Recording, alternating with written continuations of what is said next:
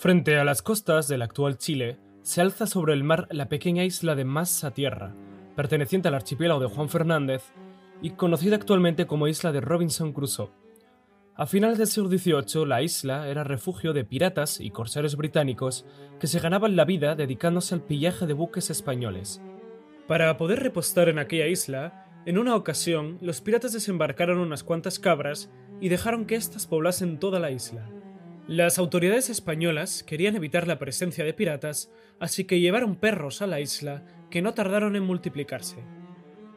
Alimentándose de las cabras, la población de perros creció hasta alcanzar cierta proporción respecto a la población de cabras. Estas no llegaron a desaparecer, sino que se mantuvo un número de animales lo suficientemente grande como para mantener a la colonia de perros salvajes que allí había crecido. Este relato, que probablemente nunca ocurrió de verdad, aparece en la obra de 1786, Disertación sobre la ley de los pobres, del economista británico Joseph Townsend. Independientemente de la realidad del hecho narrado, bajo este relato se esconde un enorme cambio en el pensamiento intelectual moderno. La lógica que subyace al relato es la existencia de una proporción entre la tasa de reproducción de individuos y la tasa de producción de alimento, una proporción que se genera de forma espontánea y se mantiene en el tiempo. Este esquema fue posteriormente tomado por el economista británico Thomas Malthus en su ensayo sobre la sobrepoblación humana, quien a su vez inspiró a Charles Darwin en su teoría de la selección natural. Sin embargo, Townsend lo utiliza para ilustrar una problemática humana, concretamente de la sociedad británica a la que pertenecía. En épocas anteriores se consideraba que el orden social era responsabilidad de las buenas artes del gobernante. Sin embargo, durante la Ilustración, ese paradigma cambiaría. Al igual que los planetas se movían alrededor del Sol siguiendo leyes fijas, los economistas de la época supusieron que la sociedad humana tenía sus propias leyes naturales. Ningún rey o autoridad alguna tenía capacidad de cambiar esas leyes. A pesar de lo que suele creerse, los principios que rigen la economía de mercado surgieron previamente a la revolución industrial, es decir, a lo que es la revolución técnica y tecnológica, la nueva era de la máquina comenzó en el momento en que el pensamiento intelectual imaginó la sociedad humana como una máquina sujeta a sus propias leyes.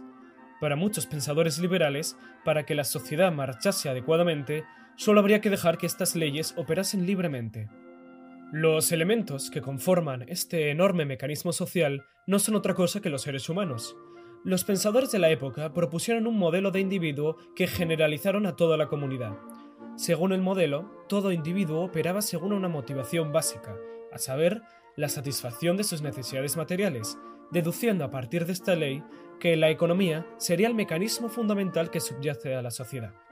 El progreso de la humanidad debía pasar por dejar a un lado la violencia y los conflictos personales y dar forma a una sociedad en la que cualquier intercambio entre individuos fuese fruto de un contrato, es decir, de un pacto entre dos personas en el que ambas buscan satisfacer sus necesidades aportando algo que el otro quiere.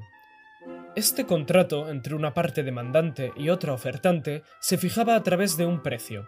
Si la oferta era excesiva, el precio se vería reducido hasta adaptarse a la demanda. Si era esta última la que superaba la oferta, el precio tendería a incrementarse hasta que la demanda bajase. La conjunción de múltiples intercambios en el mercado daría lugar a la convergencia de precios, es decir, a la formación de un punto de equilibrio general entre la oferta y la demanda. Esta ley de oferta y demanda asumirá el papel de mecanismo regulatorio básico bajo el capitalismo. Para realizar un contrato, solo es necesario la presencia de dos personas y sus respectivas necesidades individuales.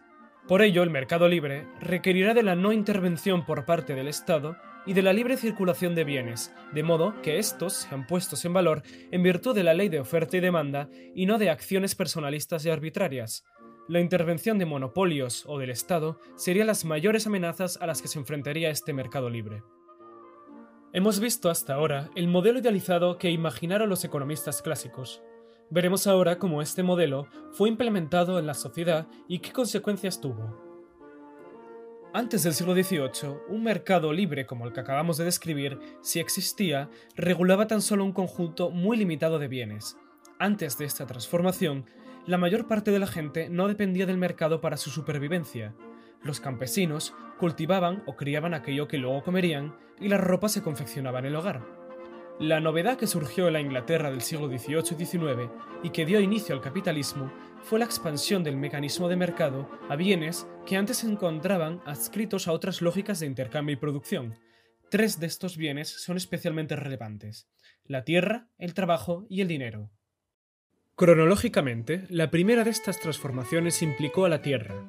Desde la Edad Media, grandes extensiones de campo eran usadas de forma comunal por las comunidades de campesinos, que las utilizaban como barbecho o para el pasto de sus animales. Eran los llamados campos abiertos.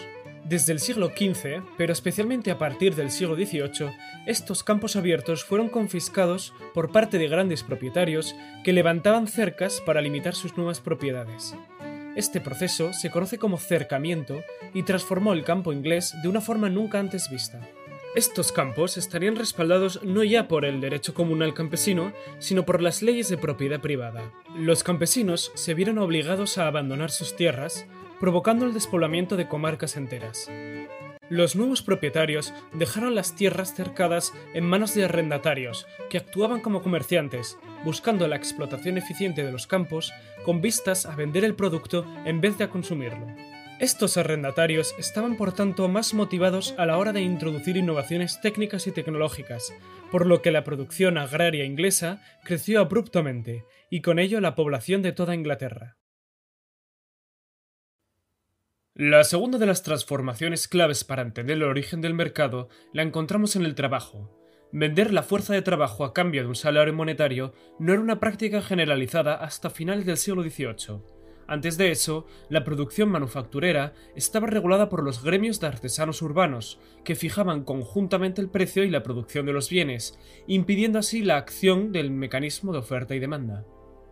Por otro lado, los comerciantes conseguían amplias ganancias gracias a la venta de productos manufacturados, pero dichos comerciantes nunca se habían responsabilizado de la producción de esos bienes. Durante el siglo XVIII, los comerciantes enriquecidos empezaron a organizar el proceso de producción, trasladándolo a los campos para evitar la jurisdicción gremial. La demanda de esos bienes era en la época tremendamente fluctuante, por lo que cualquier inversión importante podría acabar arruinando el negocio. La inversión debía por tanto concentrarse en un factor que pudiese adaptarse rápidamente a las demandas del producto. Este factor no es otra cosa que la mano de obra, es decir, trabajadores que podían despedirse cuando la demanda se reducía. Las masas de campesinos desposeídas de sus tierras por los cercamientos se ofrecían ahora como obreros. Para aumentar aún más la oferta de obreros, Inglaterra tomó dos medidas legislativas clave. La primera la abolición de la ley de asentamiento en 1795, permitiendo así la movilización de trabajadores por todo el país. La segunda fue la aprobación de la nueva ley de pobres en 1834, que dinamitó los subsidios a los pobres, forzándolos así a buscar un empleo. Estas medidas supusieron la instauración, por primera vez en la historia, de un mercado de trabajo. El trabajo se constituye junto a la tierra como una mercancía sujeta a la ley de oferta y demanda, necesaria para poner en marcha el proceso de producción. Desde ese momento, para la mayoría de personas, asegurarse un sustento pasaba ahora por acceder al mercado laboral. Desarraigados y sin tierra, los bienes básicos de consumo ya no podían ser producidos por los propios obreros, debían ahora acceder al mercado incluso para la alimentación más básica. El tercero y último de los procesos de mercantilización atañe al dinero. Los metales preciosos siempre se consideraron, por su resistencia al paso del tiempo, como un medio para el intercambio de mercancías. Sin embargo, en las sociedades feudales de Europa, los reyes tenían entre sus poderes el llamado señoreaje, el reacuñamiento de monedas reduciendo en el proceso su contenido de metal precioso, ya fuese este oro o plata. Esa diferencia de valor que representaba el metal extraído era tomada por el rey, permitiéndole así pagar sus propias deudas mientras devolvía a sus súbditos una moneda cuyo valor real era menor. Frente a los caprichos impredecibles de muchos monarcas, la gente terminaba desconfiando de las monedas en circulación y prefería optar por otro tipo de medios. Durante la Edad Moderna, el oro continuaba en circulación como moneda, pero las instituciones financieras empezaron a desarrollar otras formas de pago y depósito, siempre vinculadas al valor real que representaba el oro. Los billetes que estos bancos emitían no tenían valor por sí mismos. No eran otra cosa que la representación del oro que los clientes dejaban en el banco como depósito. La gente podría comprar bienes con dichos billetes e intercambiarlos, todo ello en función de la confianza que depusieran en el banco y en que podrían recuperar su oro cuando lo demandasen. Ante una crisis bancaria, como fueron usuales en la Inglaterra de principios del siglo XIX, los clientes podían exigir de forma simultánea la devolución de su oro, que siempre era un valor seguro. Para hacer frente a estas devoluciones, los bancos deberían contar con amplias reservas de oro, pero esto no siempre ocurría, por lo que la gente era incapaz de recuperar su oro. La ley bancaria de Peel de 1844 supuso el monopolio completo del Banco de Inglaterra para la emisión de billetes, haciendo que estos se encontrasen en todo momento respaldados por el oro. El portador de un billete podía cambiarlo por una cantidad de oro fijada. A esto se lo llama patrón oro y fue el mecanismo a través del cual se estableció un sistema de regulación de las distintas divisas internacionales. Con la propagación del patrón oro al resto de potencias de la época, las transacciones entre divisas fueron más fáciles gracias a la referencia conjunta que mantenían con el oro. La enorme revolución que esto supuso, unido a las mejores técnicas en el transporte, permitió que la circulación de bienes alcanzase una escala planetaria los precios convergieron entre lugares muy alejados entre sí, dando forma así, por primera vez en la historia, a un mercado mundial. Hasta aquí hemos apuntado las principales consecuencias que acarreó la adopción del mecanismo de mercado.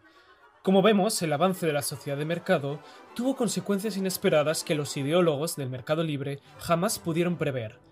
Es cierto que la sociedad de mercado rompió con los estamentos feudales, pero lo hizo para instaurar un nuevo orden social con nuevas clases sociales. Por otro lado, el papel del Estado, ninguneado por muchos economistas, resultó ser fundamental para paliar las graves consecuencias de la nueva era industrial. En los próximos vídeos analizaremos esta tensión que fue desarrollándose entre el mercado y el Estado. Hasta pronto.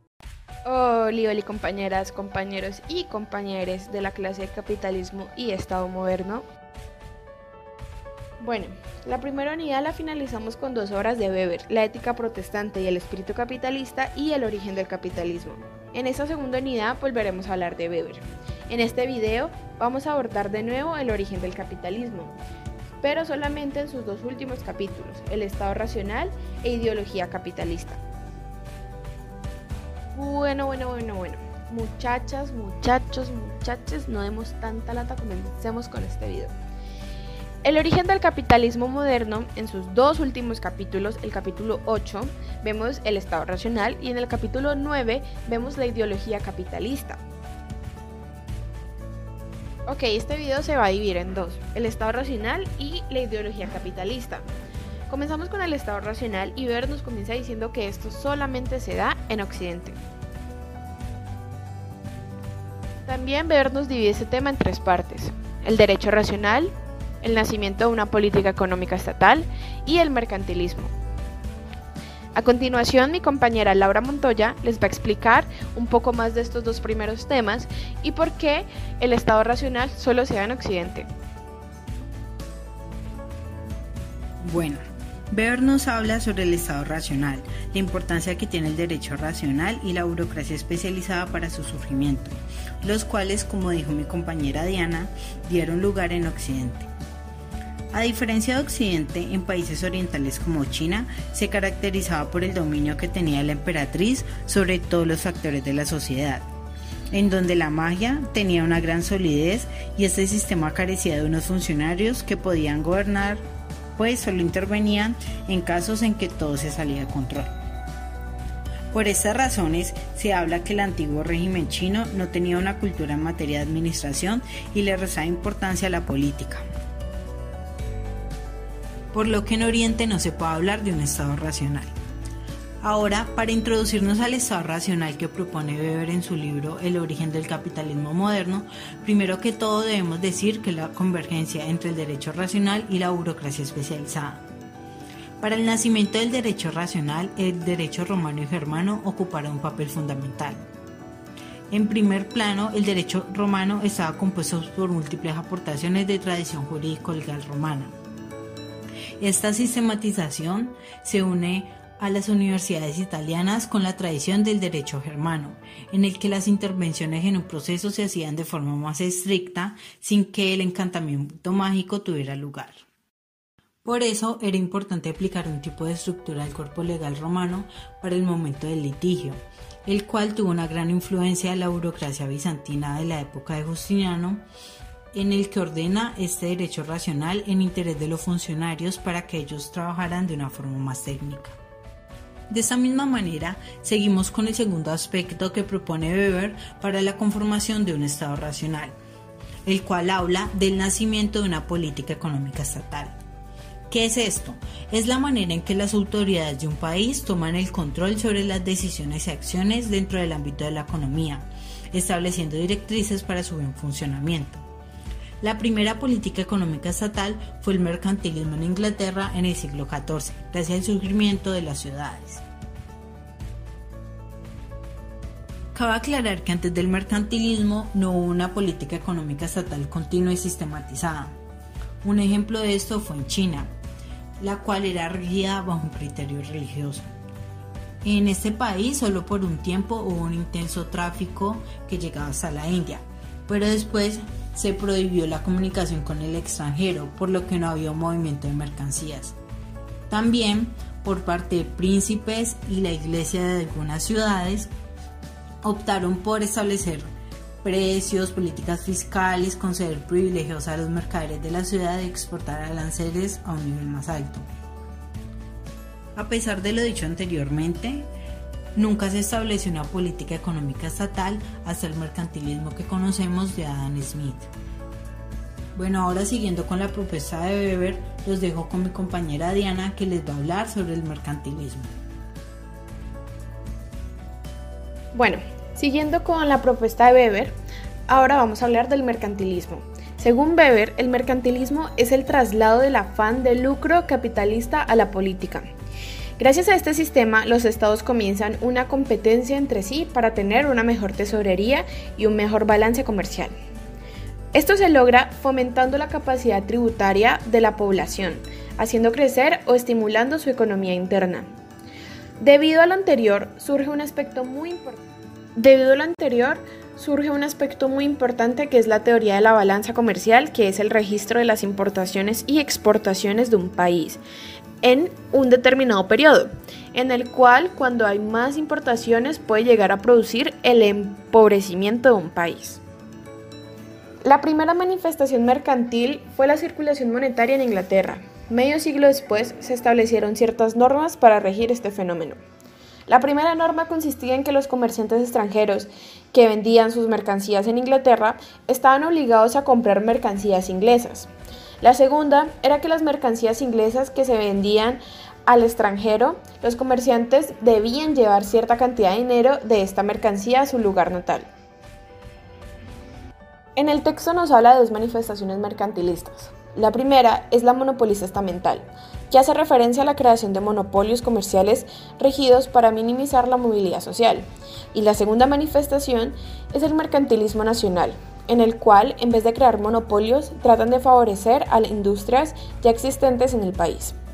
Para finalizar con esta sección, el texto nos dice que al hablar de mercantilismo de tipo estamental hace referencia al capitalismo irracional y el mercantilismo de tipo nacional es aquel capitalismo racional debido a que está orientado a posibilidades de mercado.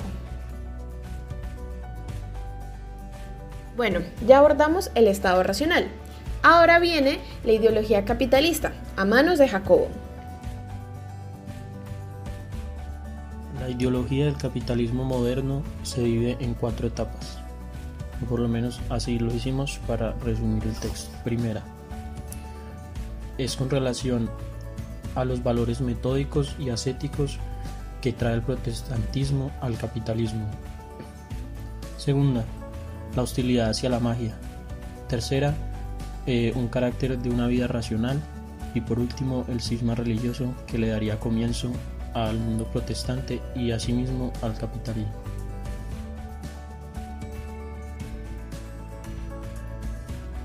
Empezamos con lo metódico y lo ascético. Dentro de los valores religiosos, el metodismo y el ascetismo son fundamentales para lograr la salvación, Tanto en las religiones occidentales como orientales se encuentra este fenómeno. Pero para que se diera el capitalismo estos valores no podían ser solo de los monjes, sino de las masas también. Dejar a un lado la dobleza, la doblez ética. Esto quiere decir, estos valores no pueden ser ventajosos para unos y subyugantes para otros.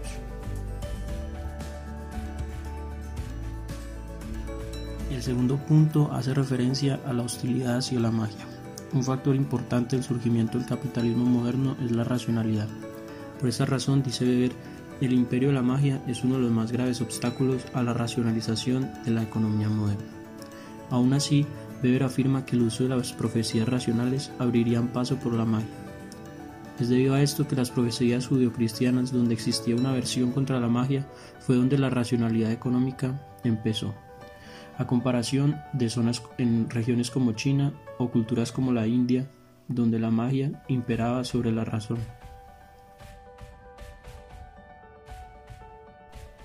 El tercer punto hace referencia a una vida racional. El monje es el primer hombre de su tiempo que vive racionalmente y que con método y medios racionales persiguen un fin. La vida eclesiástica de un monje devoto a su fe cristiana alimentaba sin saber la moral ideológica capitalista, pero esto estaba relegado al círculo monacal. Para que el capitalismo surgiera necesitaba que todos hicieran de sus vidas una vida racional. ¿Cómo lograr esto? acabar con la institución intermediaria de la fe. Esto hace, esto hace referencia al cuarto punto en donde explicaremos qué es el cisma religioso. Por último, se hablará del cisma religioso. La reforma protestante rompió con el sistema. El ascetismo y la vida metódica racional ya no era trabajo de los monjes, sino de todos. Ahora los protestantes creen haber escapado del yugo de la iglesia, pero Sebastián Frank dice, Tú crees que has escapado del claustro, pero desde ahora serás un monje toda la vida. La ideología capitalista estaba puesta en marcha y el capitalismo surgió en Europa gracias a los valores de la vida protestante. Lo cierto es que la ética económica capitalista se alejaría de la moral religiosa, pero mantendría sus valores ascéticos revelando una nueva realidad social donde impera la producción y el trabajo. Y cito a Marx en su conclusión, la raíz religiosa del hombre económico moderno ha muerto.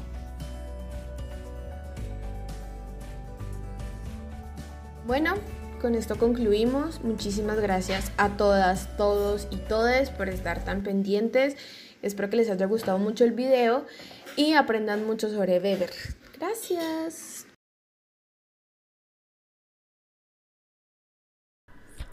En este video hablaremos de Weber y de la ética protestante y del espíritu del capitalismo como todos ustedes sabrán, el ensayo publicado en 1905 y con sus sucesivas reimpresiones, La ética protestante y el espíritu del capitalismo, el cual recomiendo su lectura como bibliografía.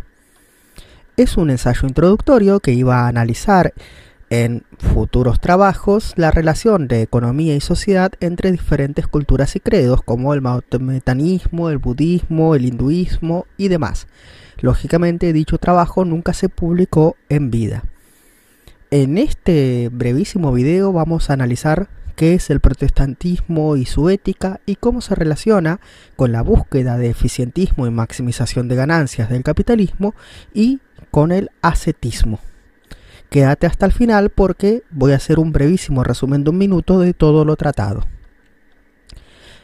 ¿A qué se refiere Max Weber cuando habla de protestantes o de protestantismo? Obviamente al credo o a la religión reformada, pero no a todas en general, ya que saben que las iglesias protestantes son miles. Se refiere en particular al calvinismo y a todas sus vertientes o variantes. Evidentemente la más conocida por todos nosotros es el puritanismo norteamericano, pero también ciertas formas de bautismo, de pietismo, de metodismo, etc. Pero quédense con eso, la rama principal es el calvinismo. ¿A qué se refiere con espíritu del capitalismo o Hayes? Básicamente define el espíritu capitalista como aquellos hábitos e ideas que favorecen el comportamiento racional en primera instancia, pero un comportamiento racional para hacer confluir medios con fines, es decir, para lograr el éxito económico de la forma más eficiente posible, es decir, una forma de maximizar las ganancias. Ahora, él no establece una relación causal, él no dice que la ética protestante tuvo como origen absoluto el espíritu del capitalismo, lo que sí favoreció como una consecuencia indirecta el auge del capitalismo. Los términos utilizados son afinidades selectivas entre uno y otro o compatibilidad de caracteres entre la ética del protestantismo y el espíritu del capitalismo. Vamos a ver los puntos centrales. Como todos ustedes sabrán, todos los credos o éticas tienen una relación con el ascetismo, es decir, el mundo de la espiritualidad va de suyo, tiene como contracara el rechazo al mundo de lo material o de lo mundano. Ahora bien, la ética protestante es un tipo particular de ascetismo, porque no se escinde completamente del mundo, sino que se lo apropia o tiene una relación directa con lo mundano, en la búsqueda de maximizar el fruto del trabajo, que no es visto como carga, sino como algo deseado. Vamos a verlo más detenidamente. Hay que diferenciar en primera instancia dos vertientes del protestantismo. Como todos ustedes sabrán, el protestantismo siempre se asocia a Martín Lutero, el fundador de la religión reformada, es decir, de la religión que se escinde de la Iglesia Católica Apostólica Romana. Pero otro de los importantes exponentes del protestantismo es el ginebrino eh, Calvino, que da origen a la otra rama que es el calvinismo. Hay muchísimas otras ramas, pero vamos a centrarnos en estas dos para esquematizar un poco. Para Lutero, la salvación se podía definir como la doctrina de la sola, es decir, que por sola gracia, fe, eh, creer e interpretar la escritura por uno mismo y creer en Cristo, uno podía ser salvo. Es decir, no hacía falta la intervención de la curia, del clero, de las autoridades jerárquicas eclesiásticas o de la iglesia, cada uno podría, por fe personal, por una convicción interna, mediante la gracia y la fe, ser salvo. En esto se diferencia evidentemente de la Iglesia Católica. Ahora bien, la doctrina de Juan Calvino es un poco más compleja, ya que adhiere a la doctrina de la predestinación de las almas, que desde antes de la fundación del mundo ya estaban decididas quiénes habrían de ser salvas y quiénes no y que en ninguna forma nosotros podríamos intervenir para lograr la salvación o para conocer quién habría de ser salvo y quién no. Es decir, una, una doctrina que cree en un destino prefijado desde antes del comienzo del tiempo de manera absoluta. La salvación no es ni por fe ni por obras para Calvino y para el calvinismo. No existe, por lo tanto, una garantía de que yo me encuentre entre esos predestinados que nadie conoce. La única forma de saber si uno es elegido para ser salvo es de forma indirecta. Y quédense con esto, porque esta forma indirecta de saber o conocer si uno es salvo o no va a ser la base de la ética protestante y el espíritu del capitalismo, lo cual veremos en unos minutos. Por lo tanto, la adquisición de dinero es casi el valor supremo para la vida en la ética protestante y el espíritu del capitalismo, mediante el desarrollo profesional, el trabajo mediante una profesión para obtener ingresos, capital, bienes y demás. En esto se diferencia a todas las éticas de todas las otras religiones. Donde otros ven una carga, la maldición del trabajo, el protestantismo ve la capacidad de centrarse y desarrollar una profesión a la perfección como un don o una gracia divina. Es decir, para obtener un mejor estatus social, una mejor calidad de vida, un perfeccionamiento como persona.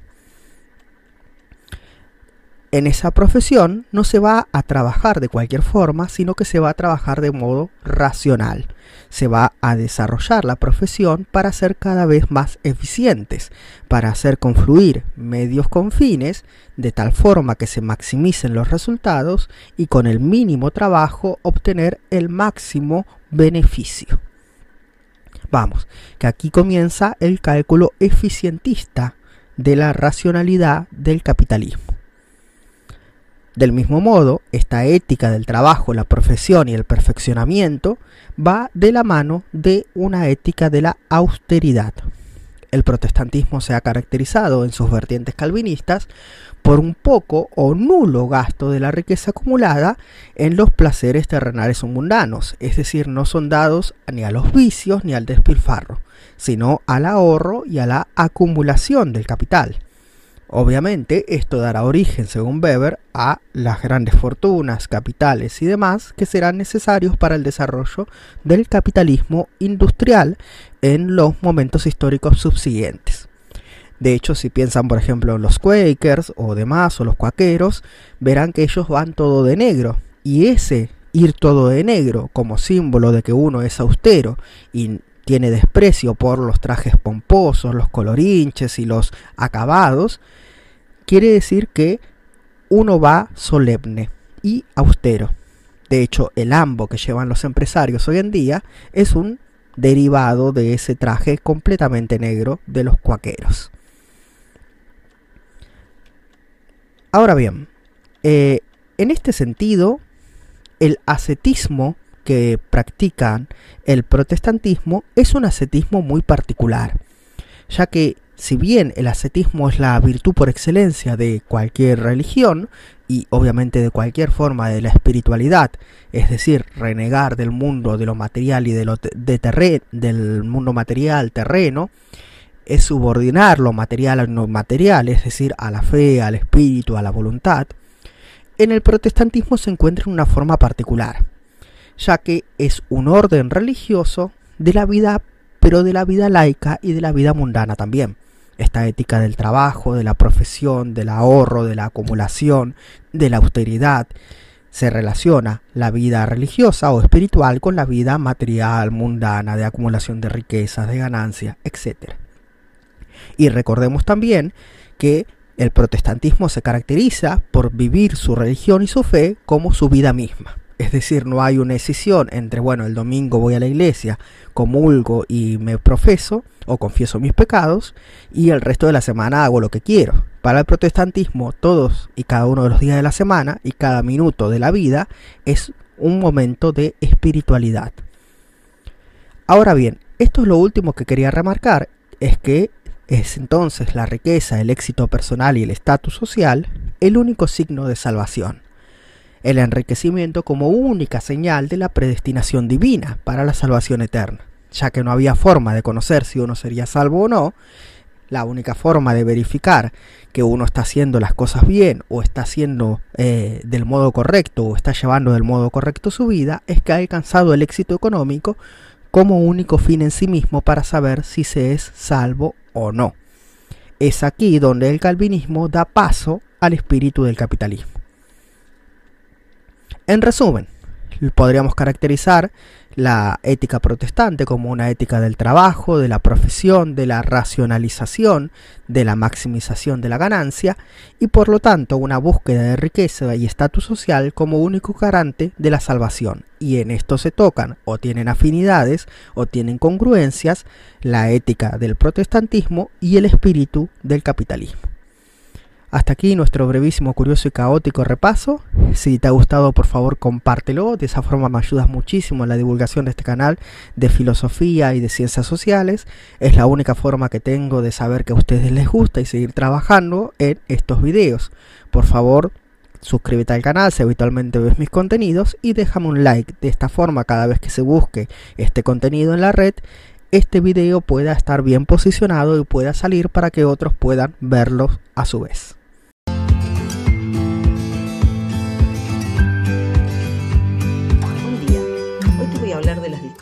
Etapas o las distintas fases que ha ido eh, recorriendo el capitalismo como sistema económico de mercado. sería erróneo decir que el capitalismo es siempre el mismo, no, nada que ver. Ha ido cambiando con el paso del tiempo. En principio vamos a tomar desde 1492 hasta 1760 aproximadamente, donde hay dos hitos en la historia que marcan el inicio, el origen del capitalismo, es decir, las raíces del capitalismo que van desde, desde 1492, que es el descubrimiento de América, donde empieza la gran extensión de rutas comerciales en todo el mundo occidental, hasta 1760, que se produce la invención de la máquina a vapor y cambia la forma de trasladar los productos de un lugar a otro. En esa primera etapa, eh, nosotros vamos a hablar de lo que se conoce con el nombre de mercantilismo o el capitalismo de inicio, de acumulación que fue fundamental para que luego se desarrollara el capitalismo tal cual nosotros lo conocemos en nuestros días. En esa etapa, en ese primer periodo, en ese origen, existía una corriente filosófica que se llamaba proteccionismo, que es la que se aplicó en esos, en esos años, doscientos y pico de años, de eh, la explotación, digamos, de los imperios con respecto a las colonias. En este caso, el mercantilismo tenía como característica saliente tratar de tener una balanza de pagos positiva, es decir, vender a un precio mucho más alto que el precio al que se compraba, la materia prima en particular, luego proteger a la industria naciente eh, nacional y eh, transformó a los artesanos que producían de manera individual apareciendo una nueva clase social como fue la burguesía, los transformó de artesanos individuales a una pequeña industria. Esta clase social fue la que generó luego el eh, capitalismo industrial. En esta primera etapa, estos primeros años, las potencias dominantes de Occidente eran España e Inglaterra, básicamente, pero más que nada España. Y eran las que llevaron adelante este capitalismo. Sin embargo, producto de distintos hechos históricos, el capital, esta, acumulación de capitales no fue a parar a España, no quedó en España, sino que fue hacia otros bancos, entre ellos los holandeses, los ingleses, en general bancas de origen judío, que fueron acumulando buena parte de este capital para luego generar lo que sí conocemos con el nombre de el capitalismo industrial. En 1760 se inventa la máquina a vapor, comienza lo que se conoce un periodo de grandes inventos que se conoce con el nombre de la primera revolución industrial, que se produce en Inglaterra y se traslada lo que era la primera potencia mundial, que era España, se pasa a Inglaterra. Pero no fue casualidad que fue Inglaterra. Hay un video donde yo te explico por qué fue en, Inglaterra la primera revolución industrial. Adam Smith, a través de La riqueza de las naciones, de su libro, empieza a hablar del liberalismo como una especie de rebeldía hacia los reyes que estaban en ese momento en Inglaterra, que se manejaban con absoluta impunidad y de manera arbitraria, y crea esta corriente, empieza con otros, con otros pensadores de eh, libertad que, eh, en la cual se basa el primer liberalismo. Así tenemos esta primera etapa que va desde la primera revolución industrial hasta la segunda donde básicamente ustedes van a tener libertad de comercio, un gran aumento de las rutas comerciales, una serie de inventos que hicieron que la producción cambiase en cuanto al volumen de manera sustancial. Este periodo de bonanza económica dura hasta lo que se conoce con el nombre de la segunda revolución industrial. Es una serie de transformaciones tecnológicas que hacen que ya no te manejes más con máquinas a vapor, sino que ya tratemos de usar el petróleo, la energía, la luz eléctrica, bueno, una serie de inventos que también te refiero a un video que hablo de la segunda revolución revolución industrial, donde la cantidad de producción que generaban los, eh, las empresas, los fabricantes, explotó. Y al ser tan alta, tan grande la cantidad de, productos que se fabricaban en esa época, obviamente se produjo un descenso de los precios por ley oferta y demanda, lo cual generó una crisis, la crisis de 1873, primera crisis a nivel global del capitalismo. Producto de esta crisis, las empresas se dan cuenta que tienen que agruparse para poder defenderse y no competir eh, con, los precios entre sí, sino tratar de formar oligopolios, agrupaciones de empresas para eh, poder obtener mayores utilidades. Allí surge lo que conocemos con el nombre de capitalismo monopólico. Este capitalismo monopólico hace que pase la primer potencia del mundo deje de ser Inglaterra, que ya no tenía impulso e innovación tecnológica, ya lo tenía Estados Unidos. Inglaterra, que era la capitalista de origen, empieza a establecer aranceles de protección aranceles a, sus, a las importaciones para tratar de proteger su industria. Por eso digo que es, son distintas fases. Este, esta, este periodo, esta, esta fase del capitalismo monopólico dura hasta eh, la tercera revolución industrial. En 1970 aparece la, la computación, aparecen la, eh, las, las, comunicaciones, empieza a aparecer algunos vestigios de Internet y la transmisión de la transferencia de capitales a través de, no de una valija, sino a través de medios electrónicos. También la robótica y la genética. Estos conforman lo que también conocemos con el nombre de Tercera Revolución Industrial, que te lo, eh, también te lo refiero en un, en un video si quieres entrar con más detalle. China empieza a manejarse con más importancia en el sudeste asiático, Japón ya lo venía haciendo luego del Plan Marshall durante la década del 60 de manera importante, el sudeste asiático en general empieza a crecer, en 1989 cae el muro de Berlín y Rusia desaparece como Unión, perdón, y la Unión de Repúblicas Socialistas Soviéticas desaparece como tal, eh, y el comunismo desaparece en general como sistema económico. Entonces el capitalismo se transforma en lo que conocemos con el nombre de capitalismo globalizado. ¿Qué característica tenía? Que aparecen las empresas transnacionales. Ya los estados no tienen tanto poder en sí mismos, sino que son las empresas las que tienen más poder y aparece la clase, una nueva clase eh, social que es la de los CEO de las compañías multinacionales, que ya son transnacionales y no solamente multinacionales, que buscan en qué lugar del mundo pueden llegar a producir a menores costos. Así estamos en este momento con el capitalismo global, donde por un lado tenés que competir países de que tienen un alto nivel de desarrollo en el aspecto laboral, en el aspecto de contaminación, en el aspecto del cuidado del medio ambiente y de la salud en general, tienen que competir contra otros países que no eh, cuidan ninguno de estos elementos, que no tienen que cumplir leyes laborales, que no cuidan el medio ambiente y eh, que no em, tienen, no, respetan las mismas reglas de juego. Entonces esto ha obligado que los países del primer mundo, por llamarlos de alguna manera, se hayan vuelto proteccionistas con respecto a los países del sudeste asiático, que son donde están la mayor parte de las compañías multinacionales, transnacionales. Y en este punto, en este momento es donde estamos parados nosotros, nosotros ahora. Espero haber sido sucinta, resumida y clara.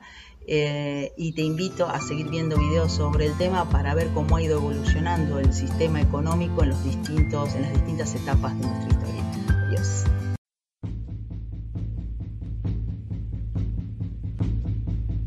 Soy Arturo, rey de los bretones.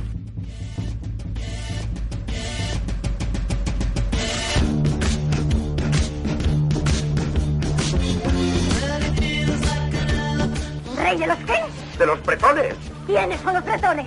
Todos nosotros, todos somos bretones. Y yo soy el rey. No sabía que teníamos un rey. Creí que éramos una colectividad autónoma. Pues te equivocas. Vivimos en una dictadura, una autocracia que se autoperpetúa y en la que las clases trabajadoras... Estamos con lo de las clases. Ese es el que es la cuestión. El pueblo. Es decir, los trabajadores tienen que emanciparse, esa es la primera idea y la emancipación de los trabajadores vendrá de ello. La revolución, la emancipación de los trabajadores tiene que ser hecha por nosotros. No vamos a esperar o a confiar en nadie de fuera, en nadie ajeno a, nosotros. Donde hay esclavos, hay revueltas. Donde hay esclavos, hay resistencia.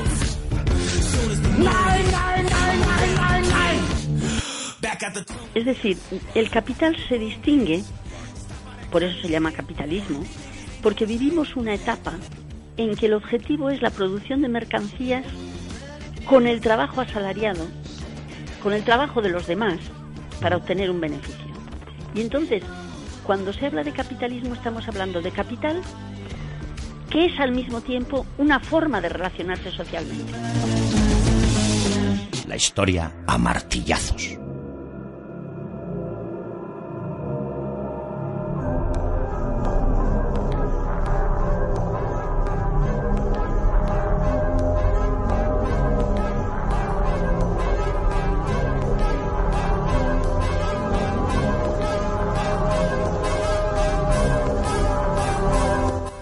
es eterno. Todo tiene un nacimiento, un origen, un punto de no retorno, a partir del cual ya nada será igual.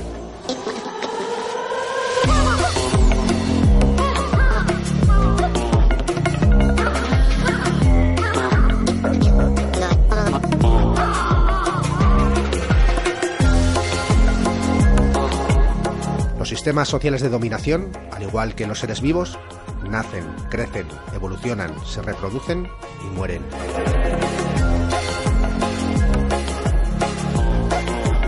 Y como todos los sistemas sociales de dominación, el capitalismo tuvo un nacimiento, un punto a partir del cual su lógica comenzó a encadenar al resto de elementos que componían la sociedad.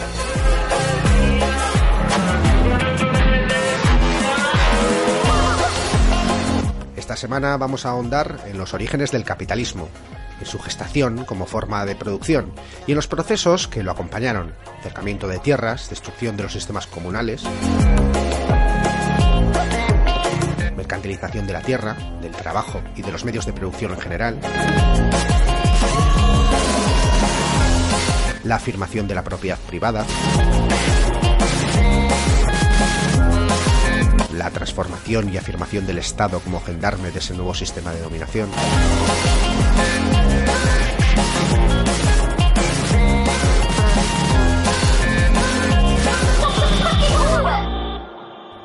Porque esos dos pilares que han conformado lo que llamamos modernidad, el capitalismo y el Estado moderno, siguieron historias paralelas, pero estrechamente vinculadas, mutuamente dependientes.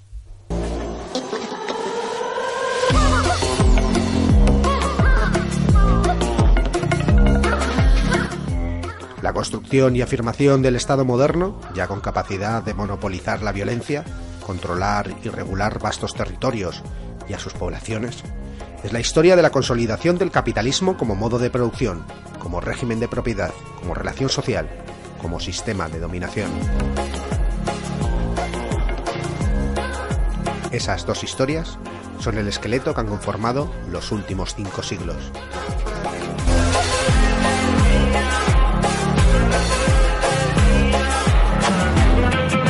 Imaginémonos una vez más a esos dos campesinos que se encuentran de repente con el Estado, al que no conocían, y este les dice que ahora todo ha cambiado. Soy Arturo, rey de los bretones. ¿Rey de los qué? De los bretones. ¿Quiénes son los bretones? Todos nosotros, todos somos bretones. Y yo soy el rey. No sabía que teníamos un rey. Creí que éramos una colectividad autónoma. Pues te equivocas. Vivimos en una dictadura, una autocracia que se autoperpetúa y en la que las clases trabajadoras... Estamos con lo de las clases. Ese es el que es la cuestión.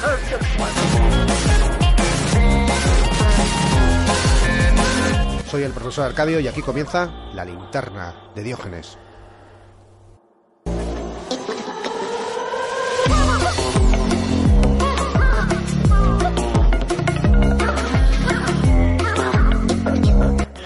Necesitaba un marco institucional favorable al mercado, es decir, a que hubiera una libre movilidad del factor tierra, del factor trabajo y del factor capital. De manera que lo que hicieron las revoluciones liberales fue crear ese marco. Soy Arturo, rey de los bretones. ¿De quién es ese castillo? ¿Rey de los qué? De los bretones. ¿Quiénes son los bretones? Todos nosotros, todos somos bretones. Y yo soy el rey. A cabo, como le he dicho antes, un cambio institucional que dio libertad a los factores productivos. La tierra se convirtió en una mercancía,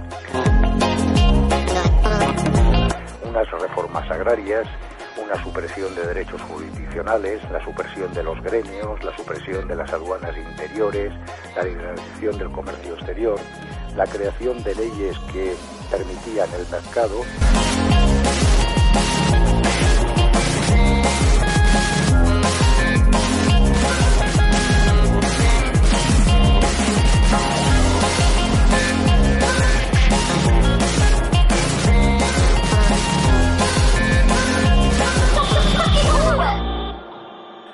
Realismo es la buena conciencia de los hijos de puta. Presentan la realidad como si fuese algo neutral dado por la naturaleza cuando es la construcción que ellos mismos han alimentado con el propósito expreso de ratificar sus privilegios y sus intereses.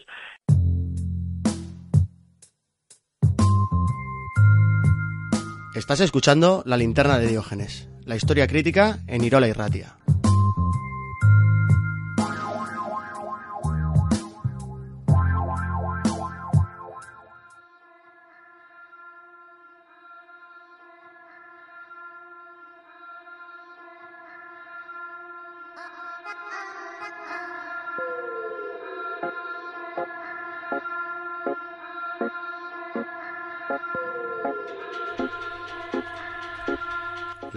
Masiva de bienes de consumo, el mercado libre de mano de obra, el incremento inédito de la producción de alimentos, el proceso de urbanización y la radical redistribución espacial de la población, entre otros muchos aspectos característicos del capitalismo industrial, no hubieran sido nunca posibles sin una serie de profundas transformaciones estructurales ocurridas en las áreas rurales de Europa Occidental.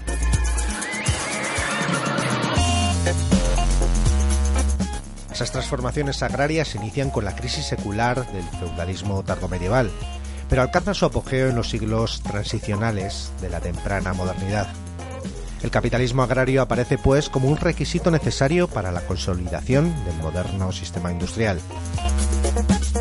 Tenemos al otro lado del teléfono a César Roa Llamazares, economista y autor del libro La República de Weimar, Manual para Destruir una Democracia, del que ya hablamos con él hace un par de temporadas pero más recientemente ha publicado Historias de la lucha por el común.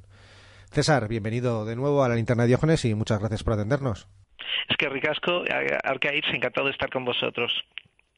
Bueno, el tema que te he propuesto, como te comentaba antes, es muy complejo. Eh, no en vano ha sido motivo de debate por sociólogos, historiadores y economistas durante décadas. Eh, espero que al menos nos tiempo a dar unas pinceladas sobre ese proceso que transformó el ámbito rural en, determinadas regiones de Europa Occidental, sobre todo en los siglos XVI, XVII XVIII, y, que además tuvo importantes consecuencias para la transición hacia ese modo de producción capitalista. Eh, vamos a hablar de conceptos que a algunos oyentes les sonarán, como acumulación originaria, mercantilización del campo, procesos de acercamiento de, de tierras comunales eh, y demás. Eh.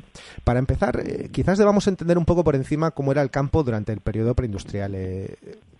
¿Cómo eran los derechos de propiedad? Porque no eran muy diferentes, o, eran muy diferentes a la propiedad privada que fundamenta el capitalismo, ¿no? Bueno, es decir, es, es una pregunta que es complicada porque, bueno, pues decir, prácticamente no es, no es, que los derechos de propiedad fuesen distintos de un país a otro, de un continente a otro, sino es que eran, podía, a veces podían ser distintos de un, o sea, de una, de un pueblo a otro, o sea, porque tú, pensar que, bueno, que estamos hablando de derechos consuetudinarios, o sea, de derechos fijados por la, por la costumbre. Pero efectivamente estamos hablando de, de, sistemas de, propiedad comunal o si queréis o si queréis un término quizá más preciso de copropiedad compartida. Entonces, bueno, sin ánimo de ser exhaustivo, porque insisto que, depende mucho de un poco de la, de, la de, la situación geográfica, de condiciones climatológicas, condiciones culturales, sí podemos decir una serie de, cosas. O sea, las, las, culturas eh, o las comunidades, las comunidades agrarias anteriores a la expansión del capitalismo en el campo necesitaban bienes comunales, necesitaban una serie de bienes que no son apropiables individualmente, que no son monetizables y eh, sobre todo que no son reproductibles. Em, esta es como un ejemplo que viene a la mente, pues por ejemplo son los, los bosques. O sea, un bosque evidentemente no es no solamente tiene un, una, una, importancia fundamental, o sea, pues para como la, la, fuente de alimento para el ganado, de alimento también para las personas, también tiene una cosa importante que, que en España la, la, padecimos durante las desamortizaciones, que bueno, que es el, el, el, hecho de que, de que la vegetación frondosa sirva de barrera natural contra las riadas y por lo tanto sea un mecanismo para evitar la erosión del del, suelo. Eh, si me permites una pequeña cosilla, o sea, me acabo de centrar un momento en el papel de estos bienes comunales como, eh, digamos, el, digamos, como un valor o, que pueden prestar un poco a la, a la colectividad.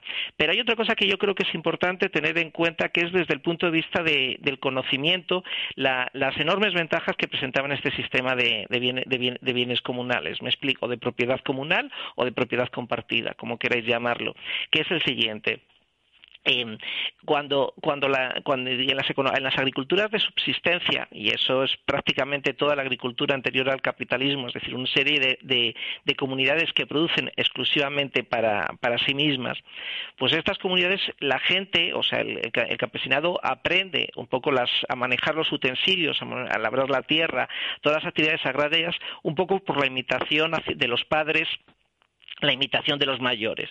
A veces es simplemente, o sea, eh, viendo cómo se hacen los gestos y cómo los mayores le dicen esto no se hace así, esto se hace de esta, de esta otra manera y tal, se aprenden esas, esas cosas. Entonces, por la propia costumbre, por una, si quieres, inercia, por esta imitación, se pueden aprender las, las, las, las actividades, las tareas agrarias básicas. Lo que pasa es que para ser un buen agricultor, yo diría que hay que ser un buen investigador empírico. Es decir, hay que prestar atención a una serie de detalles muy dispersos, es decir, para saber pues cuándo va a hacer buen tiempo, cuándo es buena la, cuál es el buen momento para hacer la siga, cuándo es el buen momento para, para abrir. Entonces pasa una cosa, que, que, digamos una educación eh, basada exclusivamente en, la imitación, pues eh, te puede servir perfectamente cómo manejar los aperos, cómo, cómo, cómo hacer las, las labores. Pero esta, esta cuestión, digamos, de, de saber cuál es el momento exacto, pues no, no es asequible a todos los hogares, salvo con aquellas instituciones comunales en las que se ponga en, en, conocimiento común, pues, eh, digamos, esas, ese conocimiento que es fundamental y que normalmente han adquirido, eh, pues, digamos, aquellas, aquellos miembros de la comunidad más acostumbrados a manejar palabras y a, eh, y a reflexionar eh, sobre el ambiente que le rodea. Entonces, prácticamente en todas las en todas las, las, las, comunidades las comunidades agrarias, yo me atrevería a decir de todos los continentes y de todo el mundo, existen figuras como son los concejos, concejos eh, comunales, donde se deciden una serie de cuestiones eh, que son vitales para la comunidad. Y en estas estas reuniones son fundamentales, bueno, por una parte como mecanismo de regulación de esos bosques, de esos pastizales que son vitales para la supervivencia de la comunidad, pero también para poner eh, en común un conocimiento que es fundamental para la realización eh, correcta de, bueno, de, las, de las actividades agrarias.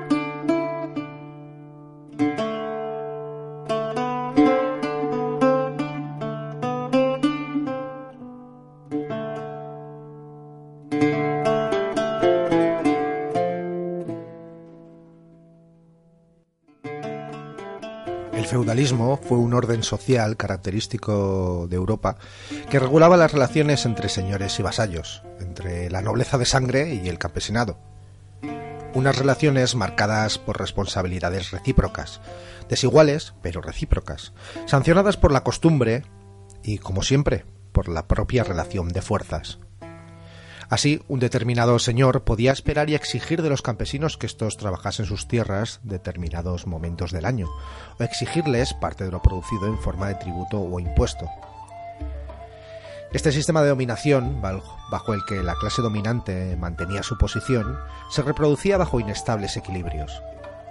Si bien estas relaciones se fueron relajando con el paso de los siglos, o si preferimos, los derechos de los señores sobre los siervos, fueron cada vez menores, por su propia incapacidad de imponerlos.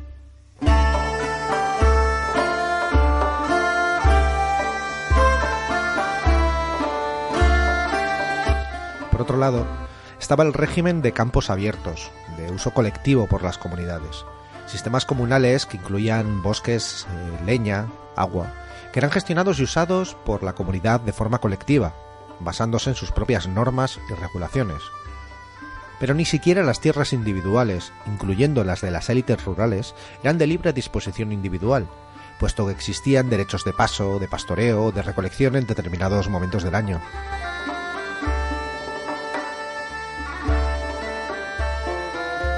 En este contexto, aun existiendo la amenaza del uso de la violencia para arrebatar parte de lo producido, la población disponía de los medios de subsistencia a su alcance. En este sentido, los sistemas comunales de gestión de los recursos son una constante en la historia humana, no solo de Europa, sino en Asia, América, África o Australia.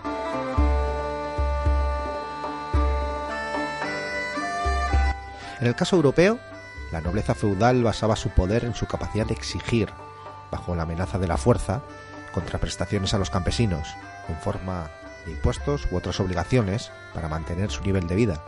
Sin embargo, no tenían capacidad de expropiar esas tierras, esos medios de producción. Es más, en los siglos XVI y XVII apenas tenían capacidad de obligarles a aumentar dicha exacción de lo producido si los precios aumentaban, o aumentar la productividad si querían enriquecerse, puesto que no tenían control sobre esas tierras, sobre esos medios de producción. Bajo este contexto, es fácil entender que las élites de ese sistema no podían ejercer ninguna coacción económica sobre el campesinado, puesto que éste ya disponía de lo necesario para la vida. La coacción se realizaba en forma de violencia o amenaza de violencia. Claro que la capacidad de esas élites de ejercer esa violencia era limitada y no podía extenderse por grandes territorios.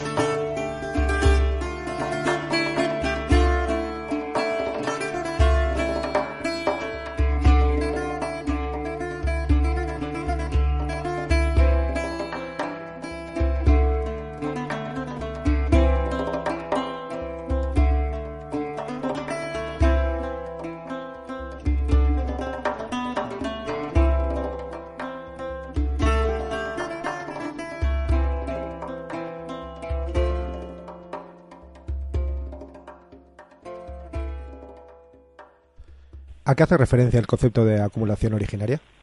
El concepto de acumulación originaria es un concepto que, que, bueno, Marx enuncia de una manera brillantísima, en si no recuerdo mal, en el capítulo 24 del, del, del, del Capital el concepto de, acumulación originaria viene a decir que bueno pues eh, eh, es decir de algo en contra de unas visiones que bueno ideológicas que ahora están muy extendidas entre podríamos lo que podríamos denominar la ideología dominante pues esta manera de ver el mercado y ver el Estado como dos instancias separadas que no tienen absolutamente de ver eh, absolutamente nada nada en común no es así.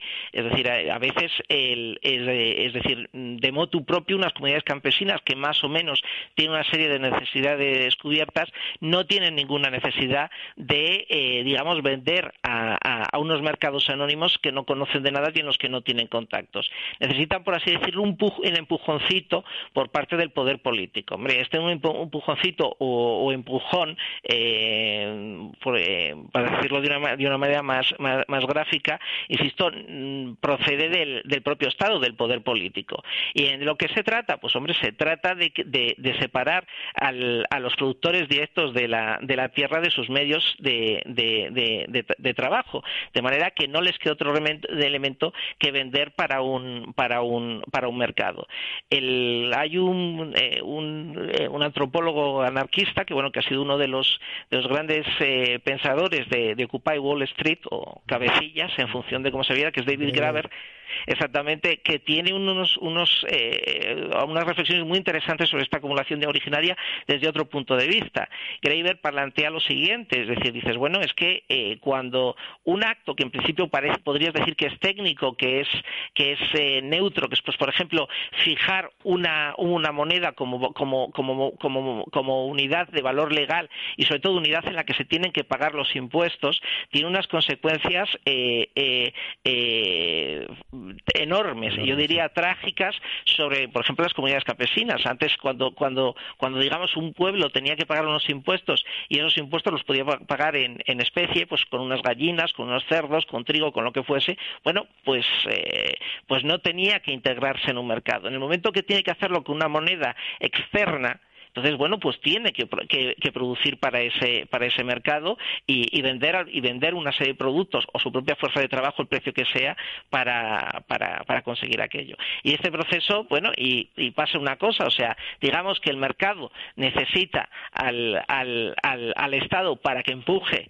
a, que los productores se, se, conviertan en, en, eh, en, proletarios, por así decirlo, y también, por otra parte, el Estado necesita a ese, a ese, a ese mercado bueno, pues para producir una serie de, bienes con los que originariamente abastecer y, y fortalecer unas, unas Fuerzas Armadas.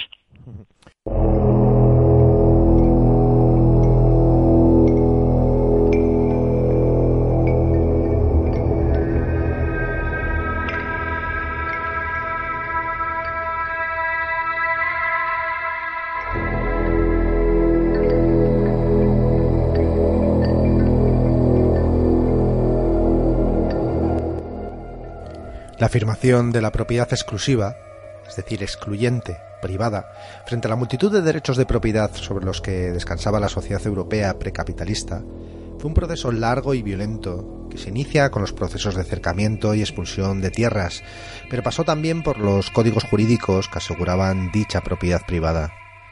Dicho de otra forma, el Estado moderno, que se estaba construyendo en la temprana modernidad para desarrollar dicha construcción, necesitaba hacerse con el monopolio de la violencia, lo que implicaba a su vez mantener costosos ejércitos, lo que también implicaba la necesidad de ingresos crecientes, para lo que necesitó apoderarse literalmente del territorio, es decir, controlar amplios territorios mediante el empleo de la violencia.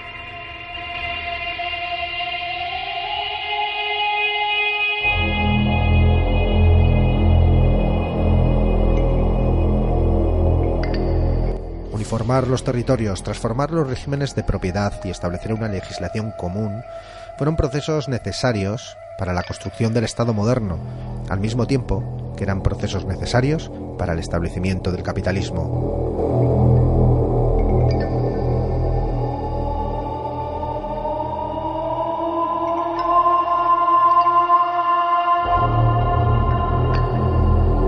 Estado ayudó así a las clases señoriales a apropiarse de las tierras, al mismo tiempo que éstas mantenían económicamente al Estado. Esta desposesión de la población campesina de las tierras permitió la primera gran apropiación de los medios de producción, la primera acumulación de capital que iniciaría ese círculo interminable que funda el capitalismo. Ese proceso es lo que se denomina acumulación originaria.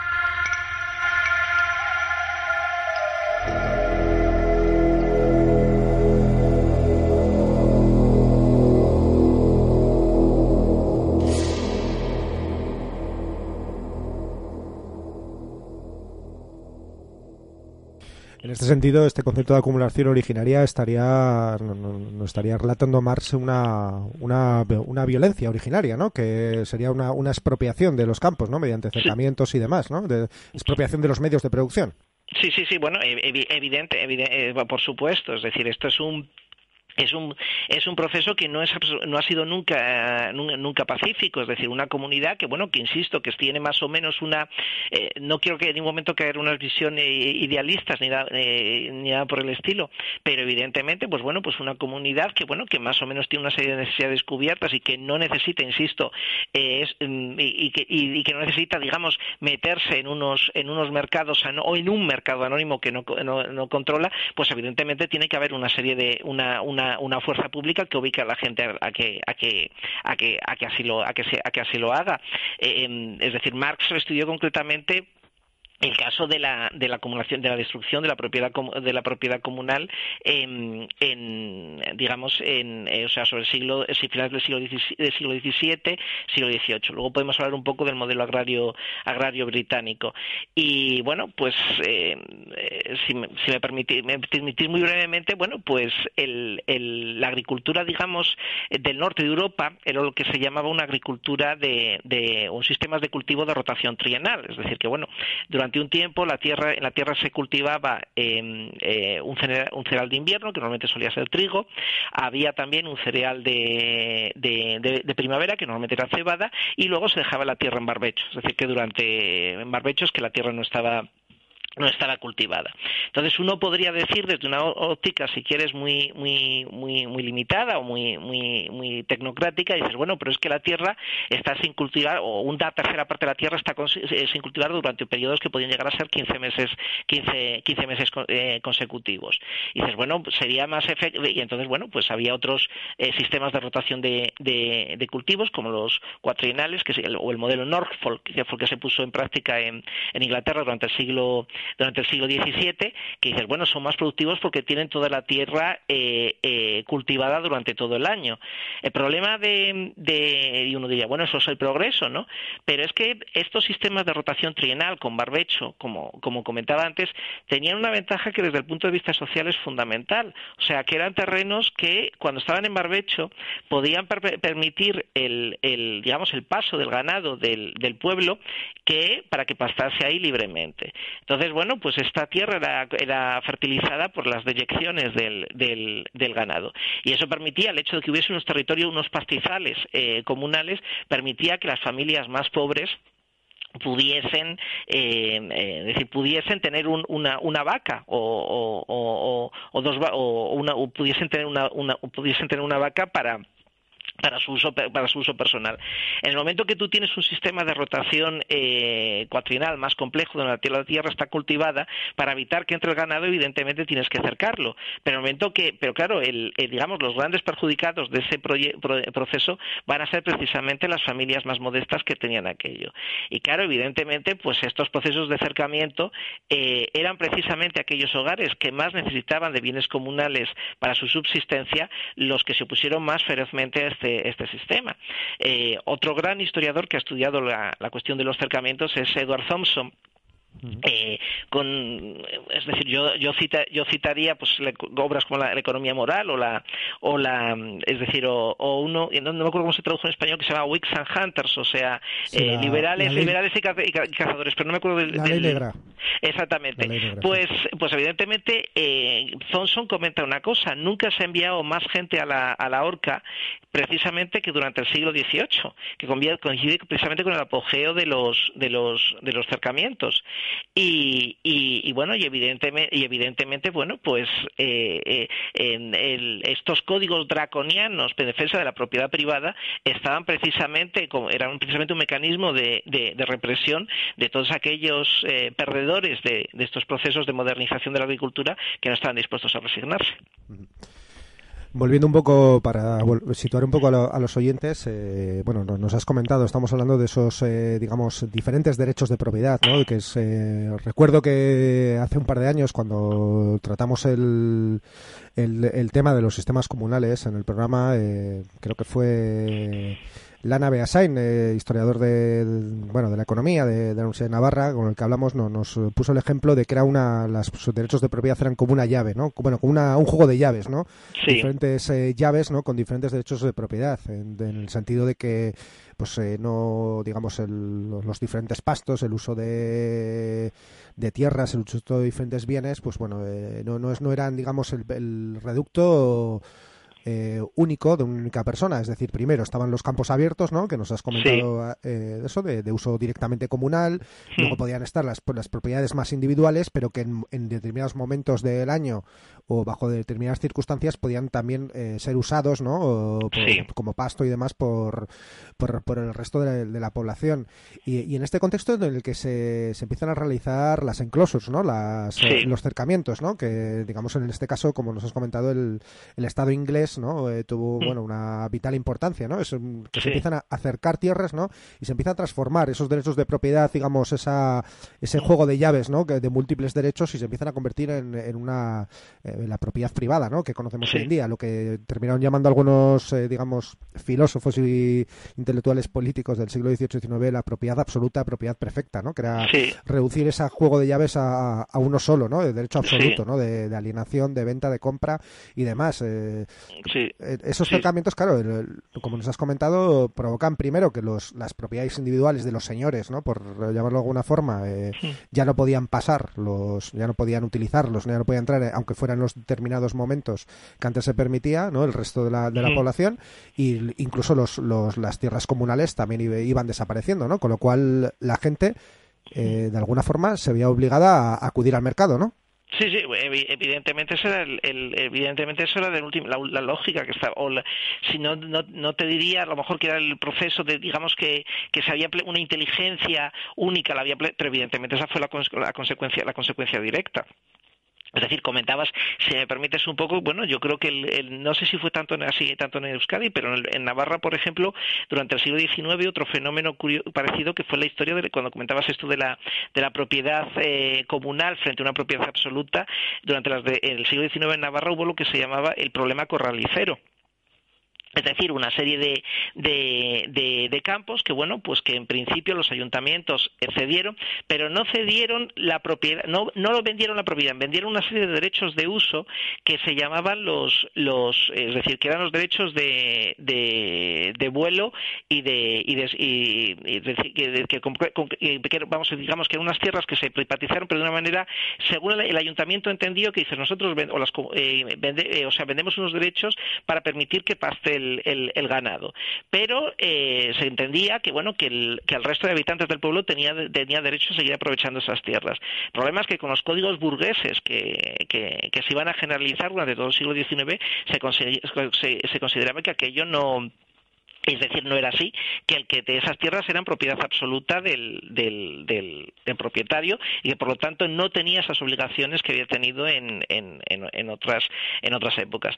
Y evidentemente, bueno, pues la cuestión de proletarización está, está ahí. O sea, si tú, bueno, pues tienes un bosque y en ese bosque puedes conseguir el, el, lo, que el león se llama el, el gamallo, o sea, es decir, las, las, las hojas de robles para alimentar el ganado durante el invierno, puedes conseguir bellotas para, para los cerdos y puedes también conseguir la caza, pues evidentemente no tienes, digamos, que ofrecer tu fuerza de trabajo al mejor postor, porque tienes una independencia que, insisto, no es en contra de, una visión eh, ideal de, de, la, de la ideología liberal o neoliberal, pues no surge, no surge únicamente de que tú tengas una parciela, sino que surge efectivamente de que hay una serie de bienes comunales que precisamente por el hecho de ser comunales te garantizan tu independencia.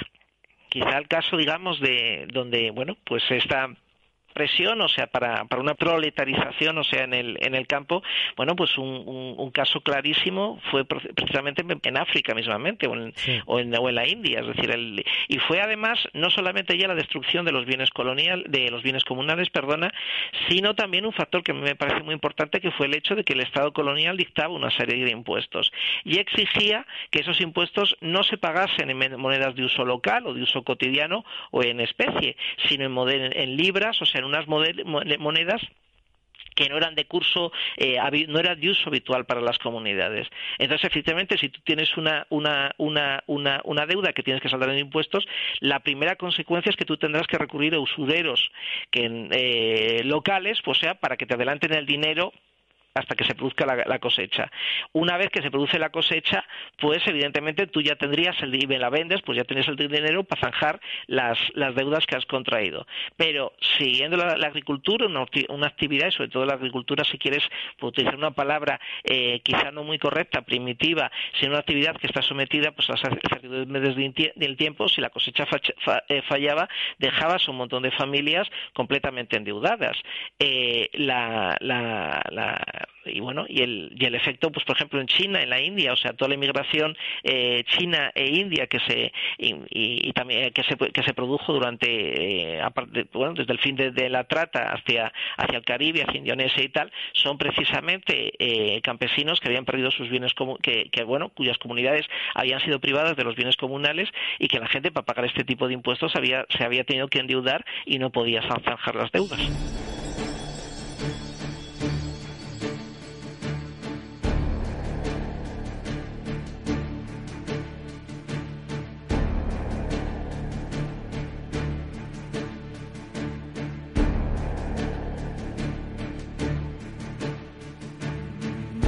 Lo que habitualmente se conoce como liberalización de la tierra, significa realmente el proceso de convertir la tierra en una mercancía, comprable, vendible, divisible y de libre uso por su propietario.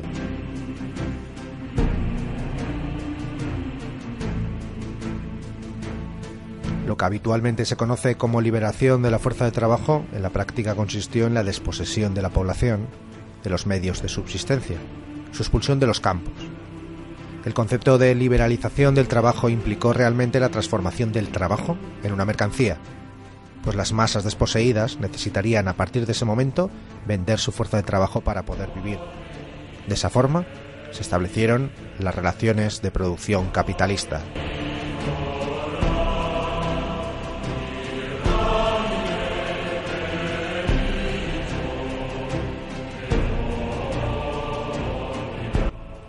El ascenso de las relaciones capitalistas de propiedad de la tierra tuvo doble importancia.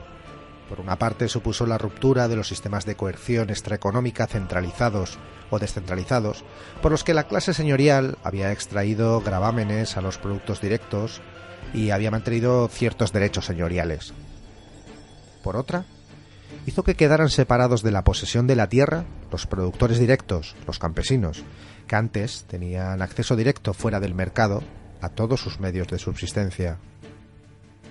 La estructura productiva que surgió, por lo tanto, se distinguió por la aparición de una nueva clase de agricultores arrendatarios, de riqueza variable.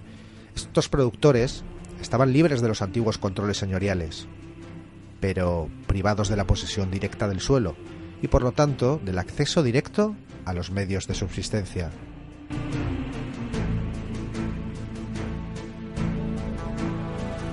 Acabaron dependiendo del mercado para vivir y sometidos a arrendamientos competitivos, lo cual proporcionó los medios para mantener a la clase dominante de terratenientes.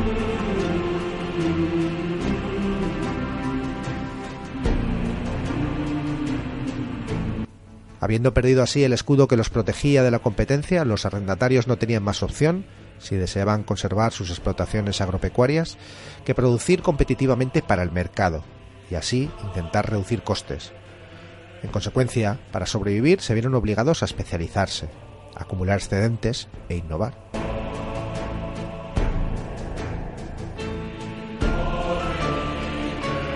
En primer lugar, los intentos de recortar costes en todo el sistema condujeron a la mejora de la producción agrícola, especialización de los cultivos por tipo de suelo, ecología regional, innovaciones técnicas.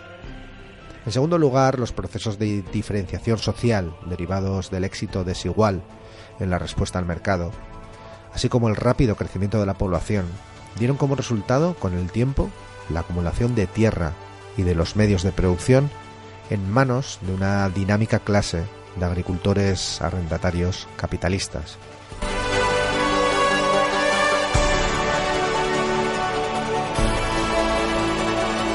La cruz de la misma moneda fue la aparición de una creciente clase de personas con una cantidad mínima de tierra o sin tierra, que necesitaban conseguir un empleo para ganarse la vida y que proporcionaban mano de obra para la industria naciente.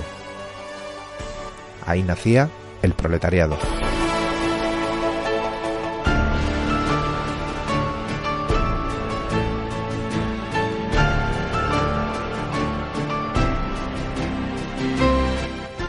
Este proceso, que como nos podemos imaginar fue muy complejo, sin embargo nos puede ayudar a entender uno de los pilares que sostienen el capitalismo, la mercantilización de todo, la mercancía. La primera gran mercancía fue la tierra, principal medio de producción y subsistencia, que a su vez permitió la segunda gran mercancía, el trabajo, es decir, las personas.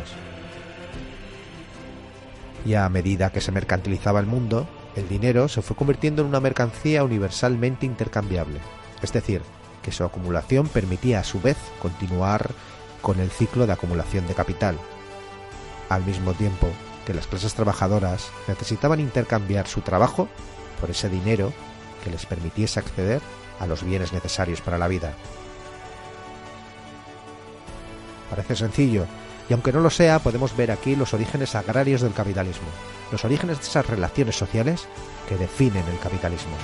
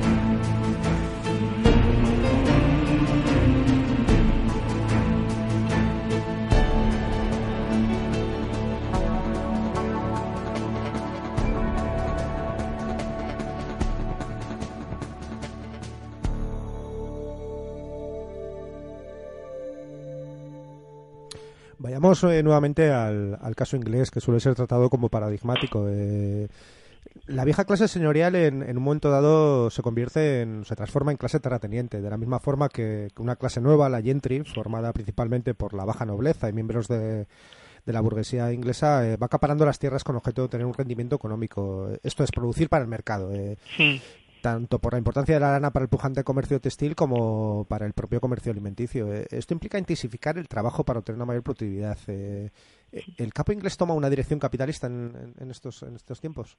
Sí, bueno, evidente. Es, un poco, digamos, si me permites un momentín comentar un poco estas cuestiones de, los sistemas de cultivo, que no sé si, si a lo mejor eh, con, hablando, se ha manejado aquí mucha información y a lo mejor algún, algún oyente se ha quedado un poco perdido. Como comentaba un poquitín antes, eh, digamos que había el, digamos, el sistema tradicional, el sistema tradicional ha sido un sistema de, cultivo antes, digamos, de esta revolución agraria, lo que se llama el sistema de, de redotación trienal con barbecho el, digamos, en el norte de, esto sería más bien para el norte de Europa, en, digamos, la Europa mediterránea, o sea, como, como podría ser España, Italia, ha sido un poco distinto, porque han sido normalmente sistemas de año y vez, donde, digamos, el cultivo de un cereal, de un cereal, de un cereal perdona, se compaginaba con un, con un, con un barbecho, pero bueno, es, es distinto.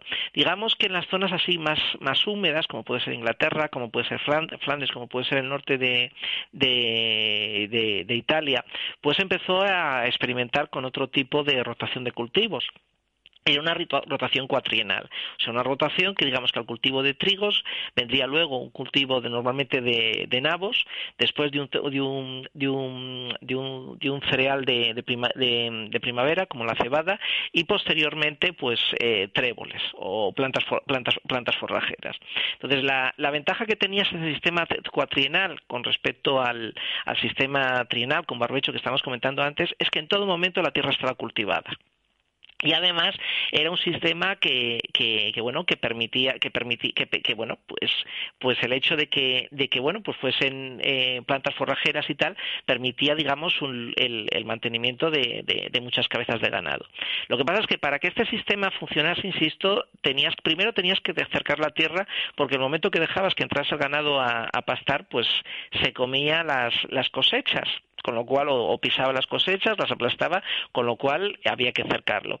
Y entonces, bueno, pues primero tú necesitabas unas dimensiones mínimas, o sea, para, para, pero bueno, pues para que, fuese rentable, digamos, el esfuerzo que estaba realizando, y segundo, necesitabas una cantidad mínima de, capital que a veces podía ser muy cuantiosa, pues para tener el ganado en un sitio, es decir, necesitabas construir los establos, tal, todo este tipo de, de, cosas. Entonces, claro, digamos que, que, que los hogares que podrían hacer las inversiones en capital para acercar las tierras, construirlos en, establos, introducir los, los nuevos, la nueva rotación de, cultivo e incluso tener un margen de, maniobra por si la cosa salía mal, salía mal, que era perfectamente posible, pues no era algo que estuviese al alcance de, todo el mundo, muy lejos de, eso, sino que solamente una clase podría ser la que la que se permitiese realizar este tipo de inversiones estamos hablando en, todo momento de un proceso de mercantilización de la tierra. Sí, sí, sí, sí, efectivamente.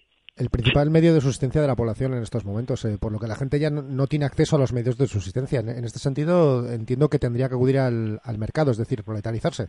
Sí, sí, efectivamente eso es lo que se trata, o sea, por una parte tú tienes, o sea, tú, o sea, tienes una comunidad que bueno, pues que había, que hasta hasta hasta ese momento, hasta los cercamientos, pues había que tenía lo que has comentado antes de la propiedad eh, difusa, ¿no? Lo de, es decir, en el sentido de que dices, bueno, eh, eh, por una parte, o sea, mis vecinos tienen unas obligaciones de abrir los campos para que pueda pastar el, pastar el ganado. Al mismo tiempo hay una serie de bosques en los que, bueno, pues yo puedo recurrir para completar así un poco los, los, ingresos.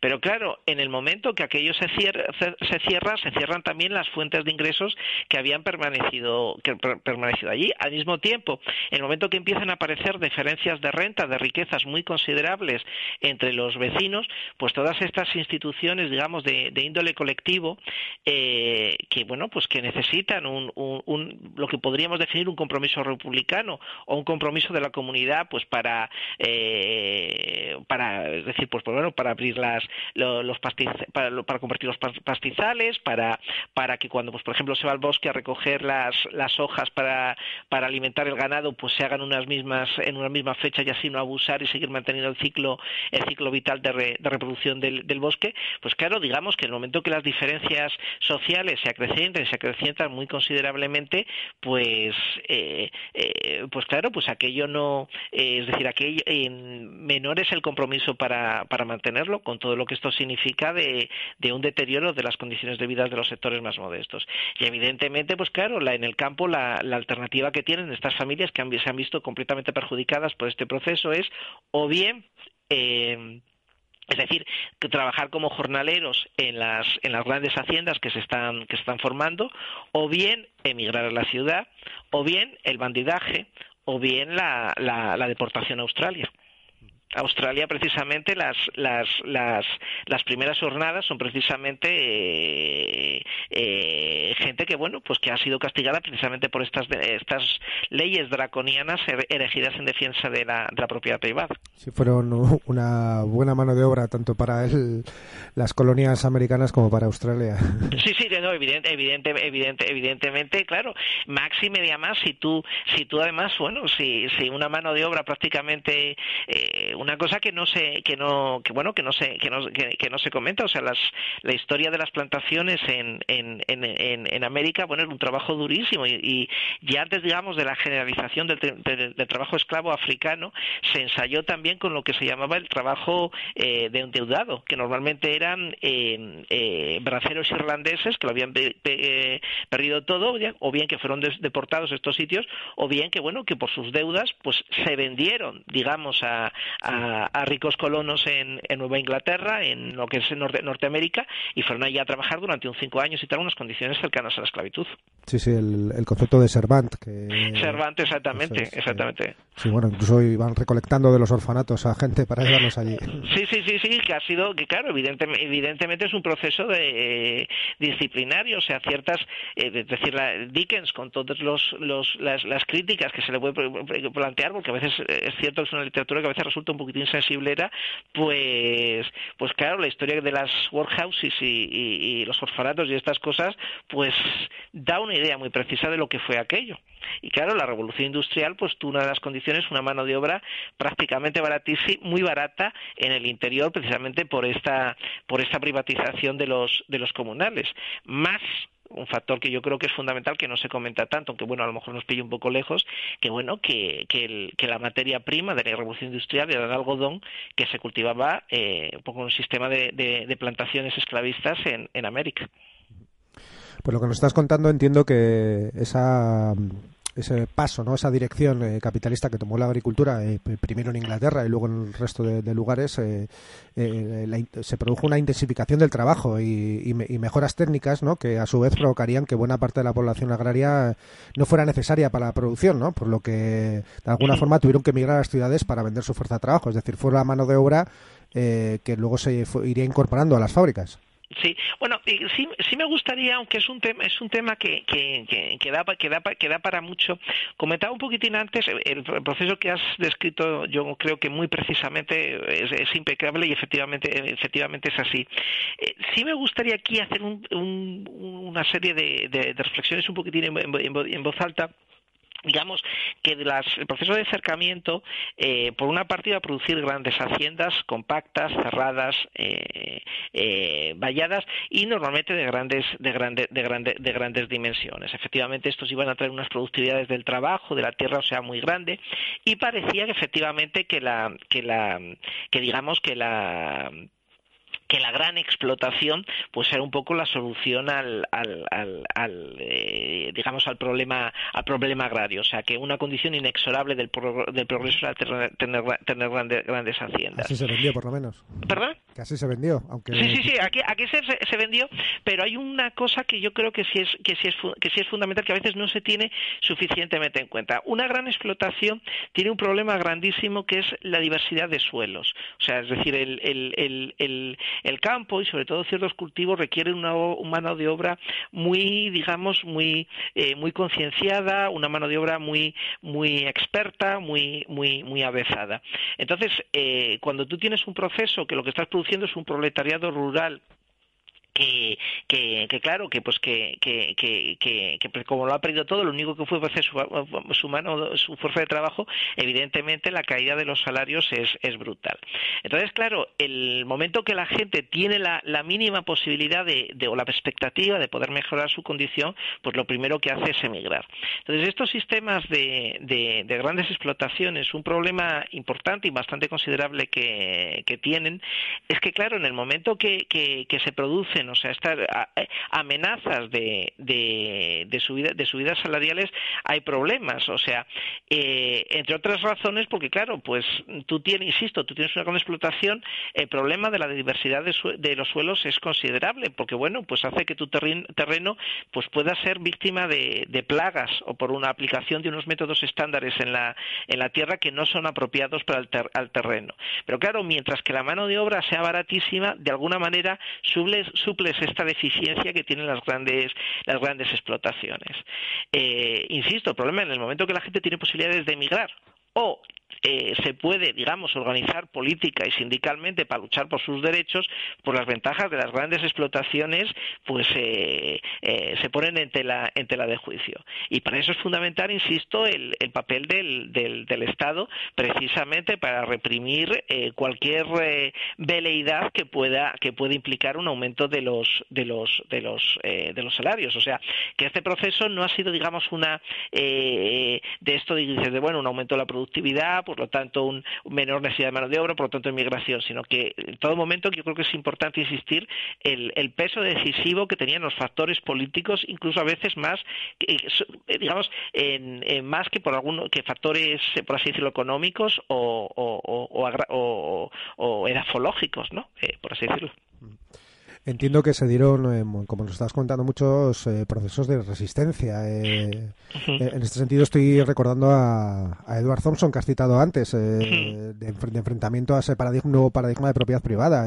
Thompson, que fue un gran estudioso de estas resistencias, nos habla de, resistencias en forma de cartas amenazadoras, incendios y asaltos de casas a los propietarios, motines, marchas del hambre donde iban a, a la casa de un comerciante que estuviese vendiendo a un precio excesivo, lo amenazaban y coaccionaban para para, que vendiese al precio que ellos obligan a vender, ¿no? Al precio que consideraban justo. Eh, cortar carreteras para evitar que los propietarios del grano, por ejemplo, lo llevasen a otra región para venderlo a un precio mayor. Eh.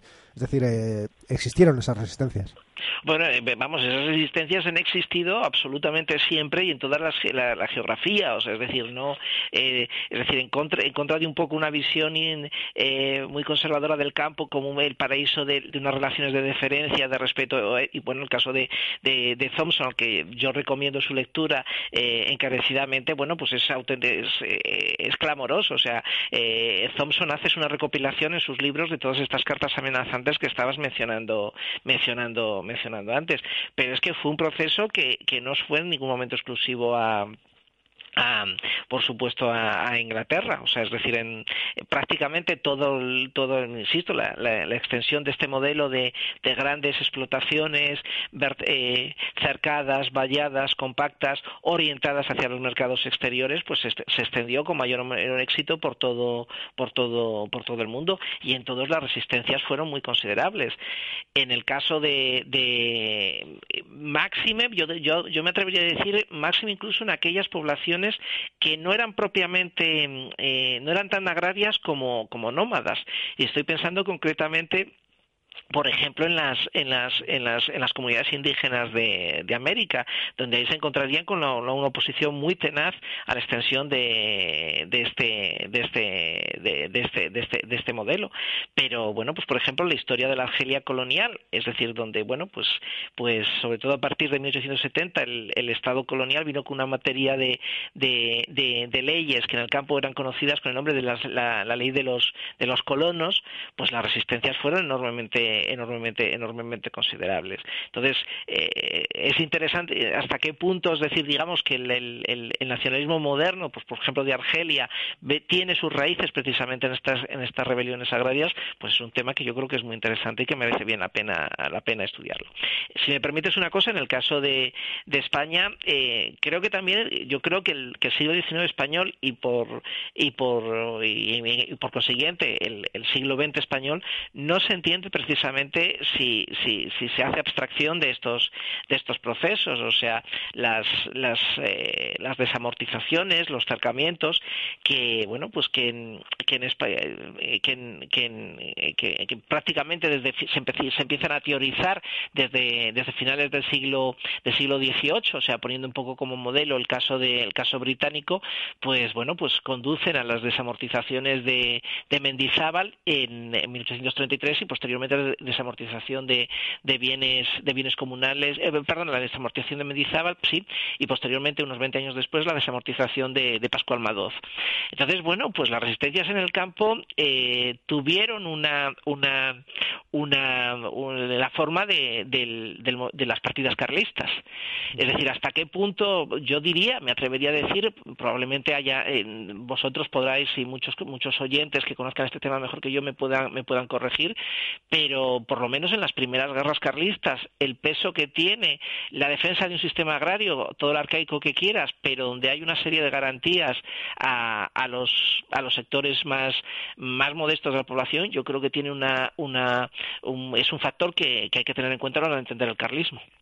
Y para entender la, propia existencia y la creación de la Guardia Civil. No, bueno, eso, perdona, ese, perdona, ese tema es fundamental. O sea, bueno, la, Guardia Civil originalmente, si no recuerdo mal, aunque si en esto me equivoco, por favor, que, que, me, parece que, se, se, monta originalmente eh, antiguos secuaces de la, de la cuadrilla de José María el Tempranillo que bueno que, que, ahí lo pone, pero evidentemente el primer objetivo de, de, la Guardia Civil es el mantenimiento del orden, entendido evidentemente como una, como, bueno, pues de la que la propiedad sagrada, de la propiedad privada es auténticamente sagrada y, y por una parte bendecida por la Iglesia y por otra parte protegida por la Guardia Civil. Sí, bueno, escuché en, cierto programa de historia en, en, la SER a un comandante de la Guardia Civil que le entrevistaron y hablaba de los orígenes y razones por los que se creó la Guardia Civil y, y fue bastante sincero y dijo que una era el poner el orden en el campo, ¿no? En cuanto al, bandidaje y por otro lado, en, el caso de las ciudades, al, vamos, al, movimiento obrero. ¿no? anarquistas, Sí, sí, eh, bueno, eso es, eso es evidente. Hombre, yo hay un, me ha citado a, hemos citado a Thompson, es decir, pero evidentemente sería sería, imperdonable que necesitásemos otro grandísimo historiador que es Erich Hobsbawm. Erich Hobsbawm, que bueno, no, no, hace falta, no hace falta mencionarlo ni presentarlo, pero uno de los libros que yo más he disfrutado leyendo ha sido el de Bandidos. Sí. Es decir, y entonces, claro, pues, pues es, eh, este libro que es auténticamente delicioso, pues es también un poco de estas resistencias agrarias. Lo que pasa es que, eh, si no recuerdo mal, la tesis de, de era muy, era muy, muy simpática porque él venía a decir que en el fondo el bandido es un socialdemócrata. O sea, en el sentido de que, bueno, el bandido pues no, no cuestiona tanto el orden, sino que él normalmente se erige como defensor de, de los pobres contra los agravios cometidos con los poderosos, normalmente en, en, en la en digamos y normalmente el bandido cree o hace creer que bueno que, que, el rey o las altas autoridades del estado no conocen los los atropellos de los de los de los poderosos no entonces bueno pues evidentemente Hoswam comenta también que claro que esta que esta es la visión que digamos que, que cultivan los romances cultiva también el propio bandido y eso. Pero en última instancia digamos que el propio bandido también eh, llega a un modus vivendi con las autoridades porque normalmente en terrenos de difícil acceso intrincados y, y, donde hay y además donde hay una hostilidad flagrante por parte de la población originaria, pues también las propias unidades militares o de mantenimiento del orden tampoco quieren entrar en una en una batalla. Entonces digamos que a todo el mundo le resulta mejor que dices, bandido cultive esta imagen si quiere ser un poco romántica, porque tampoco cuestiona radicalmente el orden el orden social. Entonces si quiere cuestionarlo, entonces ya tiene que adoptar una ideología eh, verdaderamente revolucionaria revolucionaria. José comentaba el caso de Pancho Villa y Emiliano Zapata. O sea, Pancho Villa, bueno, pues en última instancia, con, con la simpatía que pueda producir su figura, no dejaba de ser un cuatrero, lo digo con todo el respeto, con las habilidades que, requiere esta, esta actividad. En cambio, digamos, el planteamiento político y, el, y en cierto sentido el fundador de la figura que ha, que ha formado más el México moderno es eh, Zapata, no Villa. Bueno, en cualquier caso, discrepo bastante en los posicionamientos de, de respecto a estas, esa tesis que maneja de lo de la rebeldía primitiva y demás. Sí, sí, sí, no, no, no, no, no, que, parte de un prejuicio un poco también desde su punto de vista de, de partido, en buena parte, no sé, me, me, me, siento más cercano a P. Thompson que creo que los trata con bastante más cariño. Sí, sí, sí, sí, por supuesto, pero de todos modos sigo creyendo que el libro este de bandidos es maravilloso, aunque sea para, para debatir sus, sus tesis o, o criticarlas. Por supuesto. Sí. Bueno, hemos estado hablando de de, muchas cosas. Hemos estado hablando de ese proceso de mercantilización del campo, de lo que la proletarización que implicó, ¿no? Y bueno, y, que como consecuencia sería esa nueva implantación de las relaciones sociales de producción capitalista, ¿no? Entre, digamos, entre patrón y, obrero, entre capitalista y asalariado, ¿no? Y bueno, que sería en buena parte fundacional del capitalismo o que daría ese empujón definitivo ¿no? a, que el capitalismo se convirtiese en el modo de producción dominante.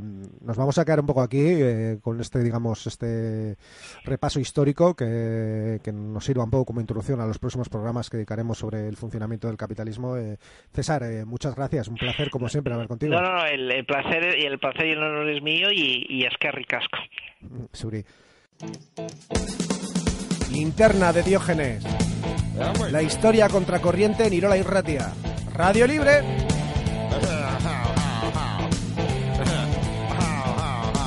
Porque el conocimiento debe ser libre.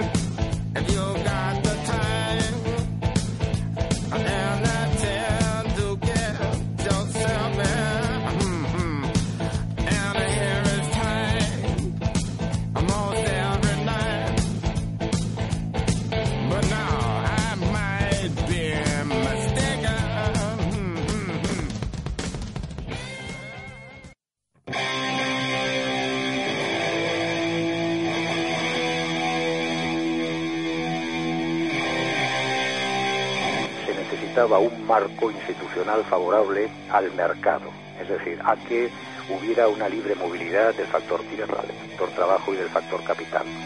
De manera que lo que hicieron las revoluciones liberales fue crear ese marco. Soy Arturo, rey de los bretones. ¿De quién es ese castillo? ¿Rey de los qué? De los bretones. ¿Quiénes son los bretones? Todos nosotros, todos somos bretones. Y yo soy el rey.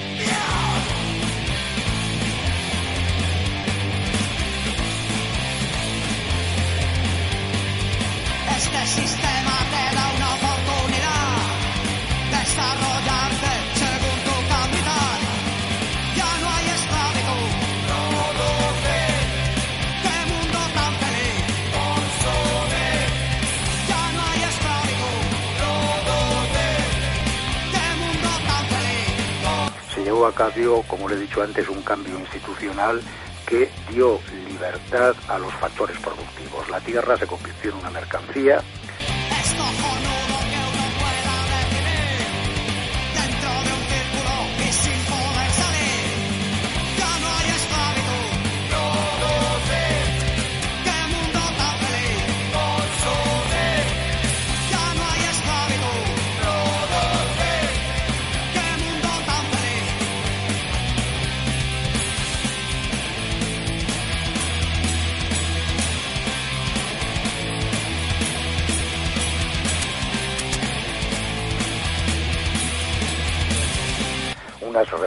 agrarias, una supresión de derechos jurisdiccionales, la supresión de los gremios, la supresión de las aduanas interiores, la liberalización del comercio exterior, la creación de leyes que permitían el mercado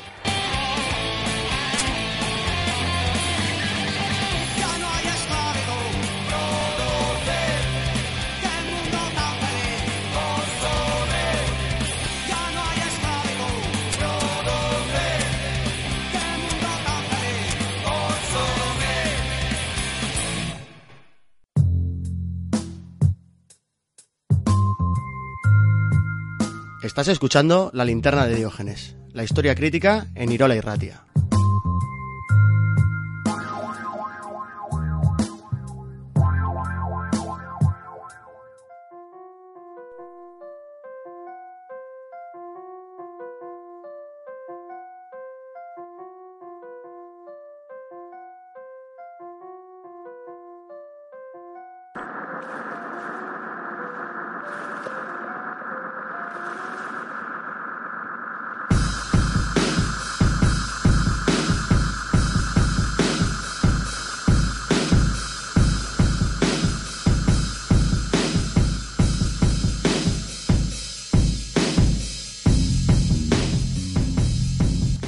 Capacidad coactiva que tiene el capitalismo, de manera que si tú haces huelga no comes, no la tenían los regímenes precapitalistas, ¿no? Porque eh, todo el mundo sabe o debe saber que eh, eh, en, la, en la Edad Media si, si el, campesino no paga las rentas, no se muere de hambre, el que se muere de hambre es el señor.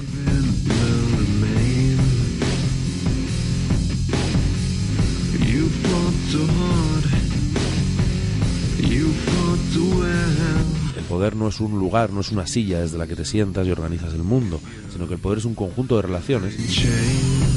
En el momento en el que yo no te obedezco, tú ya no mandas, ¿no? Y entonces el, el objetivo ya deja de ser la toma del poder y el objetivo empieza a ser la autoorganización para ejercer el poder que de por sí tenemos, ¿no?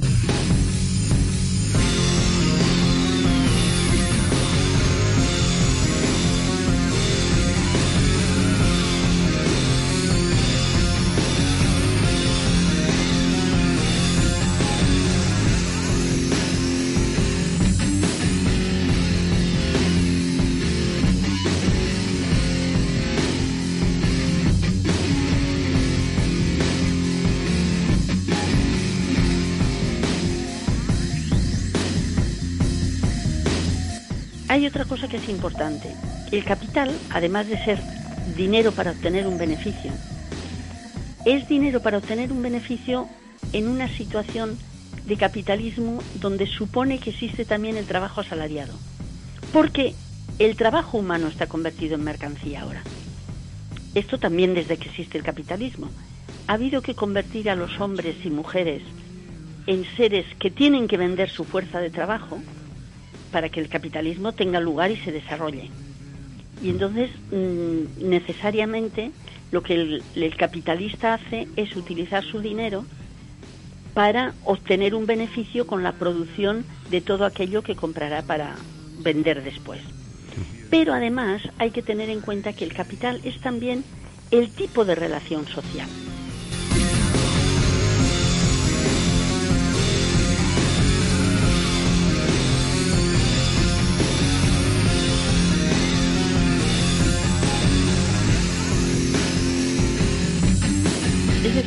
El capital se distingue, por eso se llama capitalismo, porque vivimos una etapa en que el objetivo es la producción de mercancías con el trabajo asalariado. Trabajo asalariado no de forma tradicional como antes, ¿eh? con el trabajo de los demás para obtener un beneficio. Y entonces, cuando se habla de capitalismo estamos hablando de capital que es al mismo tiempo una forma de relacionarse socialmente.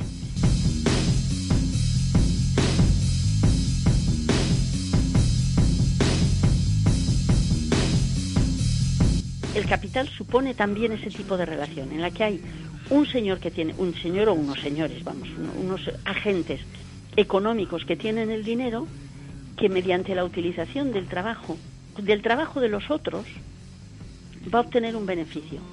Y eso es parte de la estructura del capitalismo y es parte de la estructura del capital. Y El capital es dinero utilizado para beneficios por un lado y la relación social que eso conlleva.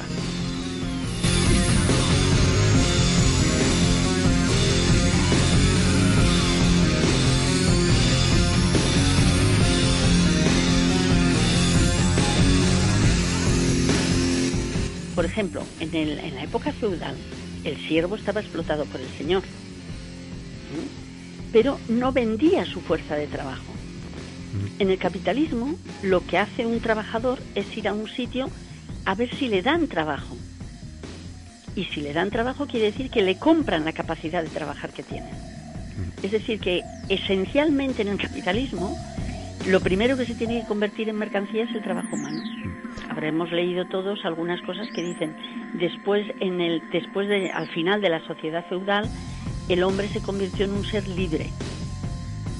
¿Qué quiere decir que era libre? Que podía venderse a sí mismo, no como ser humano, sino como capacidad de trabajo. El carácter de mercancía es tan importante como lo habéis, como lo has señalado tú desde el principio, porque lo primero que se convierte en mercancía en el capitalismo es el trabajo humano. Efectivamente es lo que sucedió cuando se empezaron a, a expulsar a los trabajadores de las tierras que estaban utilizando hasta entonces, lo de las- el fenómeno de los cercamientos que se inicia en Inglaterra, es cuando la persona se queda, las familias se quedan sin capacidad de poder producir su propio alimento y entonces tienen que vender su fuerza de trabajo. Y para eso los, los estados, por ejemplo, ejercieron muchísima presión y, poder para que eso pasase.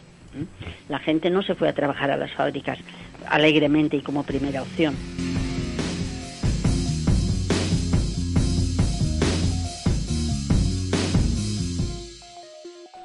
Esto no tiene nada de natural.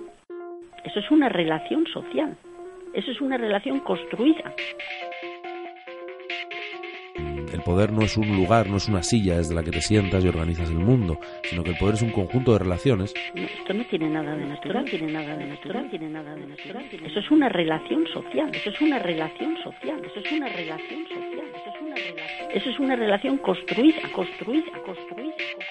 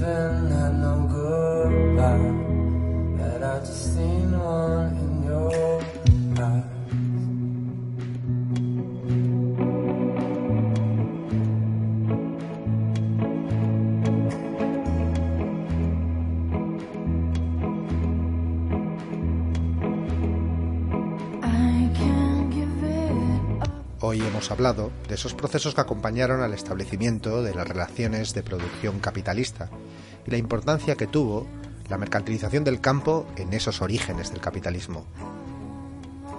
Pero no olvidemos que al mismo tiempo, en esos siglos XVII y XVIII, se estaba produciendo una expansión europea hacia el resto del mundo. Se estaba estableciendo un circuito comercial mundializado que fortalecía esta nueva lógica. Precisamente los estados que mejor adaptaron sus economías a la lógica capitalista fueron los que terminaron ganando esa carrera por la conquista del mundo. Es decir, al mismo tiempo que se establecían las relaciones de producción capitalista en determinadas regiones del occidente europeo, esas mismas regiones se erigían en los centros de un sistema mundo regido por esa misma lógica. El ascenso de Occidente como gendarme del mundo, esa primera mundialización, son inseparables del propio establecimiento del capitalismo. Así, los modernos estados europeos se expandieron por el mundo. Expansión que solo fue posible con la combinación de la empresa comercial y el empleo de la fuerza. En próximas semanas continuaremos tratando los entresijos del capitalismo, entre otras cosas las crisis que lo jalonan y su capacidad de mutación, o, por ejemplo, también profundizaremos en la naturaleza y funcionamiento de uno de los protagonistas característicos de ese sistema, la empresa comercial, industrial o financiera, la persona jurídica, la corporación. Esto ha sido la linterna de Diógenes, en las ondas libres de Irola y Ratia. Hasta la semana que viene.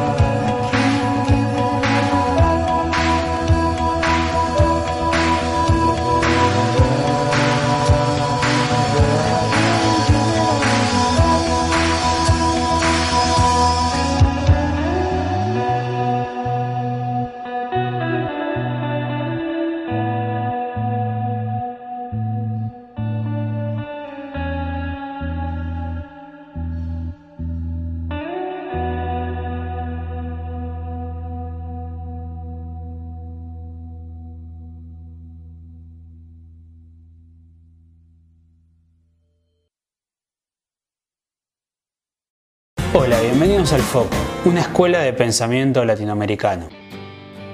Hoy vamos a hablar del capitalismo, que es el sistema político, económico y social en el que vivimos prácticamente todos los países de América Latina y el Caribe, con la sola excepción de Cuba. El capitalismo es el fundamento ideológico de la derecha. En este sentido, el capitalismo no es el único sistema político, económico y social posible. Es solo un sistema político, económico y social más. En este sentido, se cae lo que se planteaba en el iluminismo, que vivíamos en el mejor de los mundos posibles en referencia a la monarquía y eh, sobre lo cual Voltaire va a escribir una novela llamada Cándido. Cándido precisamente va a demostrar que en realidad no estaban viviendo justamente en el mejor de los mundos posibles. Y nos podríamos preguntar si en un mundo donde existe superproducción de alimentos y millones de niños muriendo de hambre, estamos realmente viviendo en el mejor de los mundos posibles. El capitalismo tampoco es un sistema natural y normal.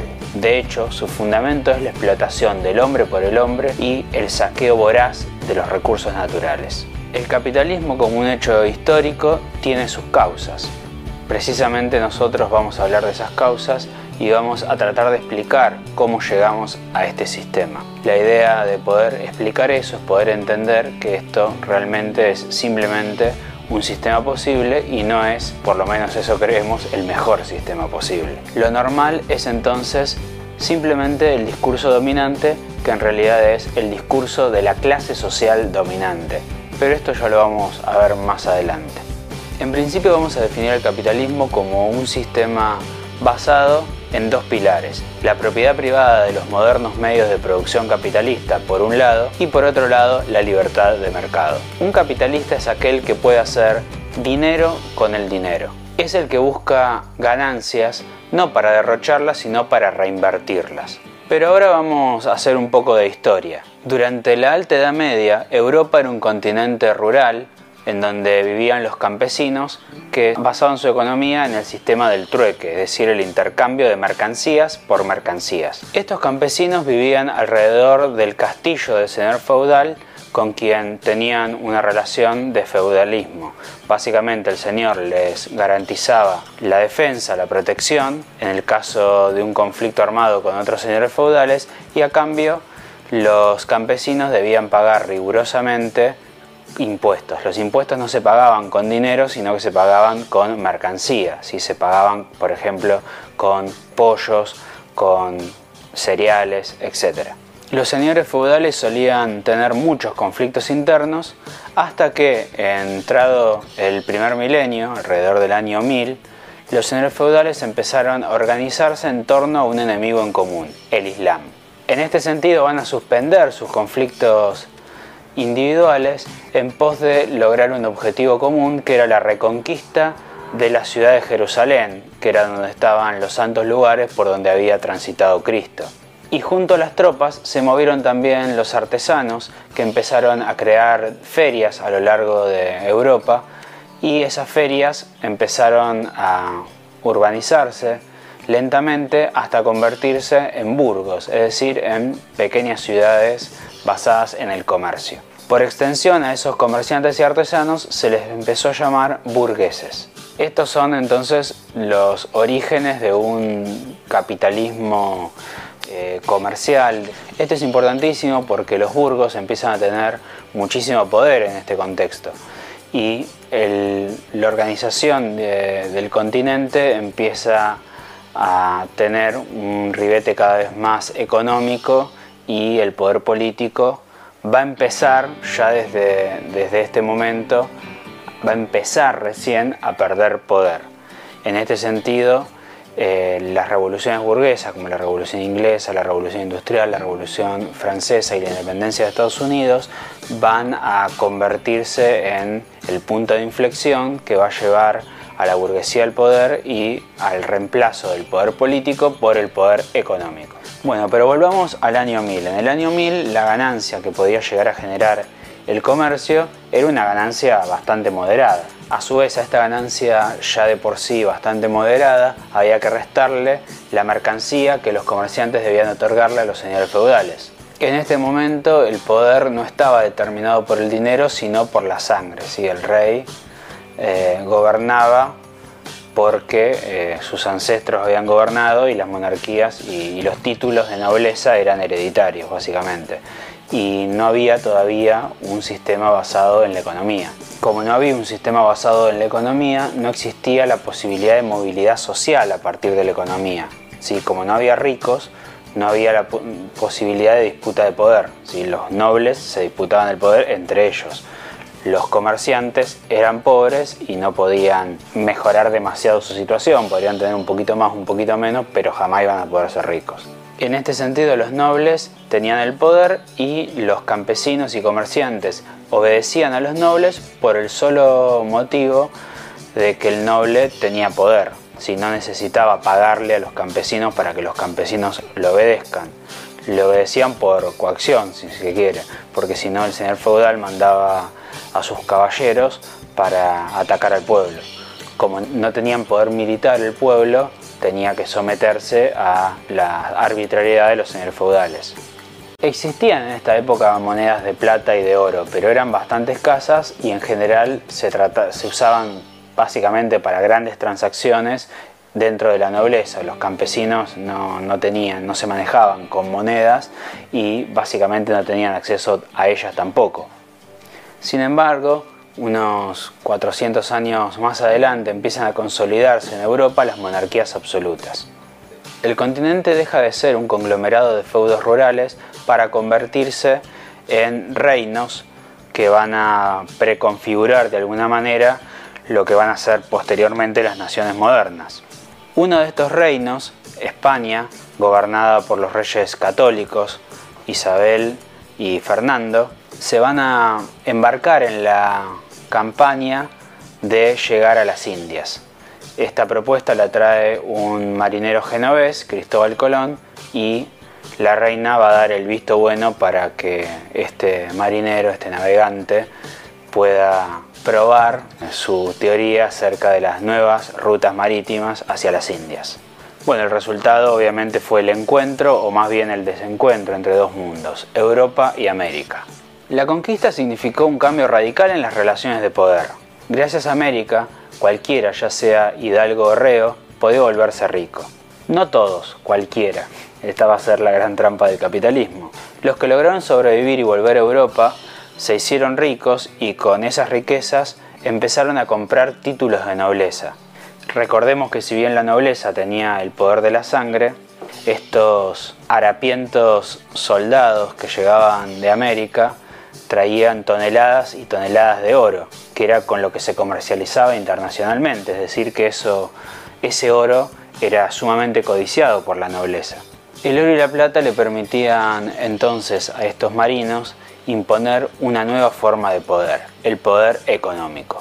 En ese sentido tenemos la obligación ética de aclarar que el oro y la plata extraídos de América estaban manchados con la sangre de los pueblos originarios, por un lado, y por otro lado, con la sangre de los esclavos traídos del África. Dice don Francisco de Quevedo, nace en las Indias honrado, donde el mundo le acompaña, viene a morir a España y es en Génova enterrado, y pues quien lo trae al lado es hermoso aunque sea fiero, poderoso caballero es don dinero. Bueno, lo que quiere decir Quevedo con este texto es que pese a que mm, España en este momento era la dueña básicamente de toda América, Portugal apenas tenía un pedazo, no logra quedarse con la ganancia, sino que la ganancia termina depositada en los bancos de Génova. Más adelante Inglaterra, gracias al comercio de la piratería, va a lograr sacar el provecho más grande de la conquista de América y básicamente se va a quedar con toda la fortuna a través del engaño, del robo, eh, etc. No obstante, prácticamente todos los países de Europa occidental participaron de este gran genocidio que fue la conquista del continente americano. El ascenso de la burguesía gracias a su poderío económico fue cada vez más evidente. El comediante francés Molière escribió una obra llamada El burgués gentilhombre. En ella se ve cómo la burguesía compraba literalmente su lugar en la corte. La nobleza, mientras tanto, se endeudaba con los banqueros para poder seguir sosteniendo sus lujos y no quedar debajo de los burgueses. Esto aceleró la llegada de la burguesía al poder y de las revoluciones burguesas, las que hicimos referencia anteriormente, que eran la inglesa, la francesa, la revolución industrial y la revolución de los Estados Unidos o la independencia de los Estados Unidos. En este sentido tenemos que aclarar que no todos los burgueses son capitalistas, ya que no todos los burgueses tienen un capital que les permita crecer económicamente. Recordemos siempre que cuando hablamos de capitalistas estamos hablando de personas que poseen los medios de producción. El capital es eso, son los modernos medios de producción capitalistas, son las fábricas. Si una persona no tiene fábricas, entonces esa persona no es un capitalista.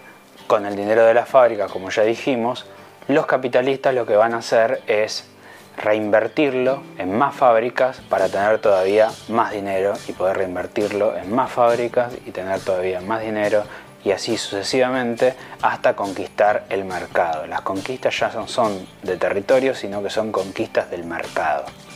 El capitalismo se va a regir por las leyes del mercado. Por eso el capitalismo siempre va a buscar que el mercado sea libre, ¿sí? que el Estado no lo controle, porque si el Estado le pone límites a sus ambiciones inconmensurables, entonces los capitalistas sienten que no pueden seguir creciendo. Ahora, nosotros entendemos que justamente el deber del Estado es precisamente ponerle un límite al capitalismo, decirle, ustedes pueden producir, pueden crecer, lo que no pueden hacer es contaminar todo el medio ambiente como lo están haciendo, lo que no pueden hacer es explotar a los trabajadores, lo que no pueden hacer es comprar fábricas para fundirlas a propósito y llevarse todo el capital, etc. Si los límites del capitalismo deben ser impuestos por el Estado. Si no existe el Estado, entonces el capitalismo desbocado va a terminar destrozando el mundo en favor de su propio beneficio. Esto lo hemos vivido los países latinoamericanos bajo los gobiernos neoliberales, de los que también vamos a hablar más adelante.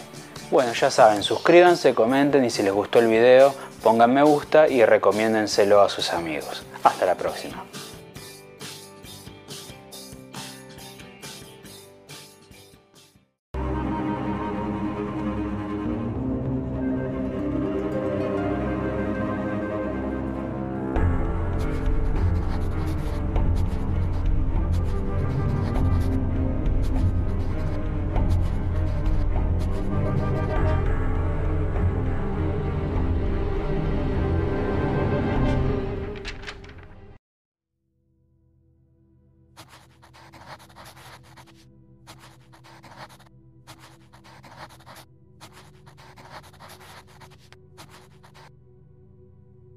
Capitalismo no fue algo que se creó de un día para otro.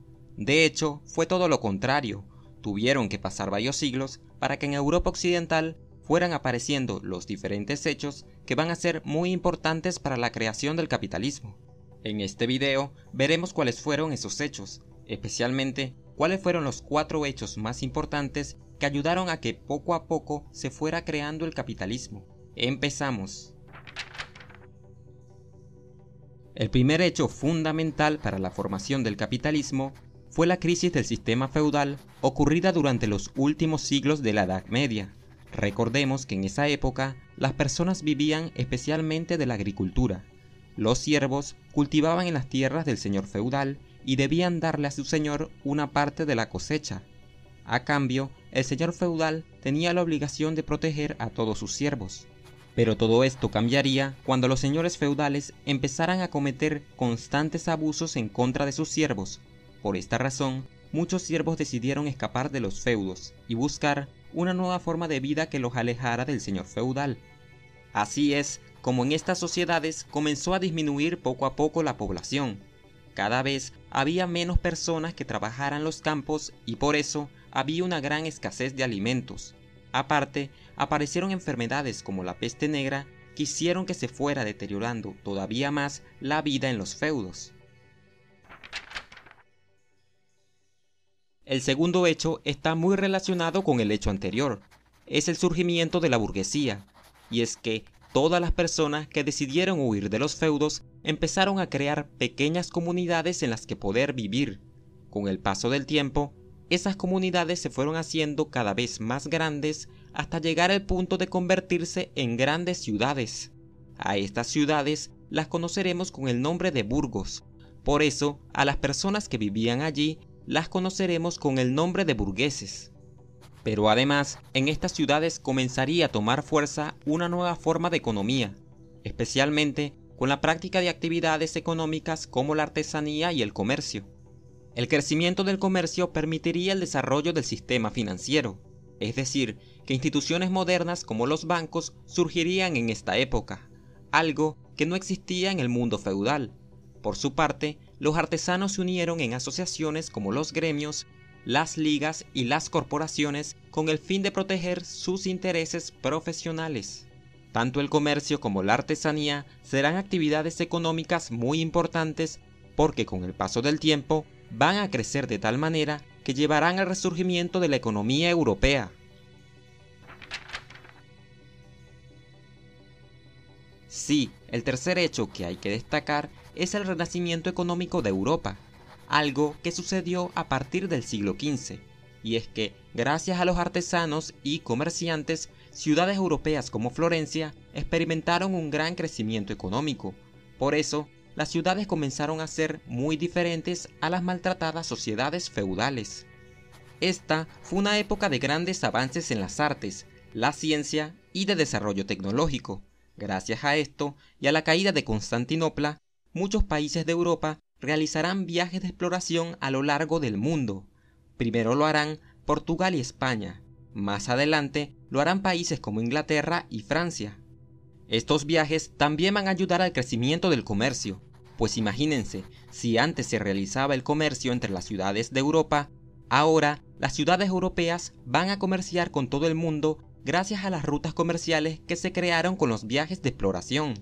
Todo lo que les menciono va a ser muy importante para que surgiera un cambio de mentalidad en las personas y los estados. La agricultura ya no era vista como la mejor forma para obtener riquezas. En cambio, la riqueza era asociada a la acumulación de bienes y metales preciosos como por ejemplo el oro y la plata.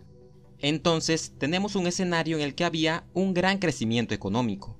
Tenemos grandes avances en la ciencia y en la tecnología y además tenemos el surgimiento de una burguesía que defendía ideas como el libre mercado y que cada vez se hacía más y más poderosa.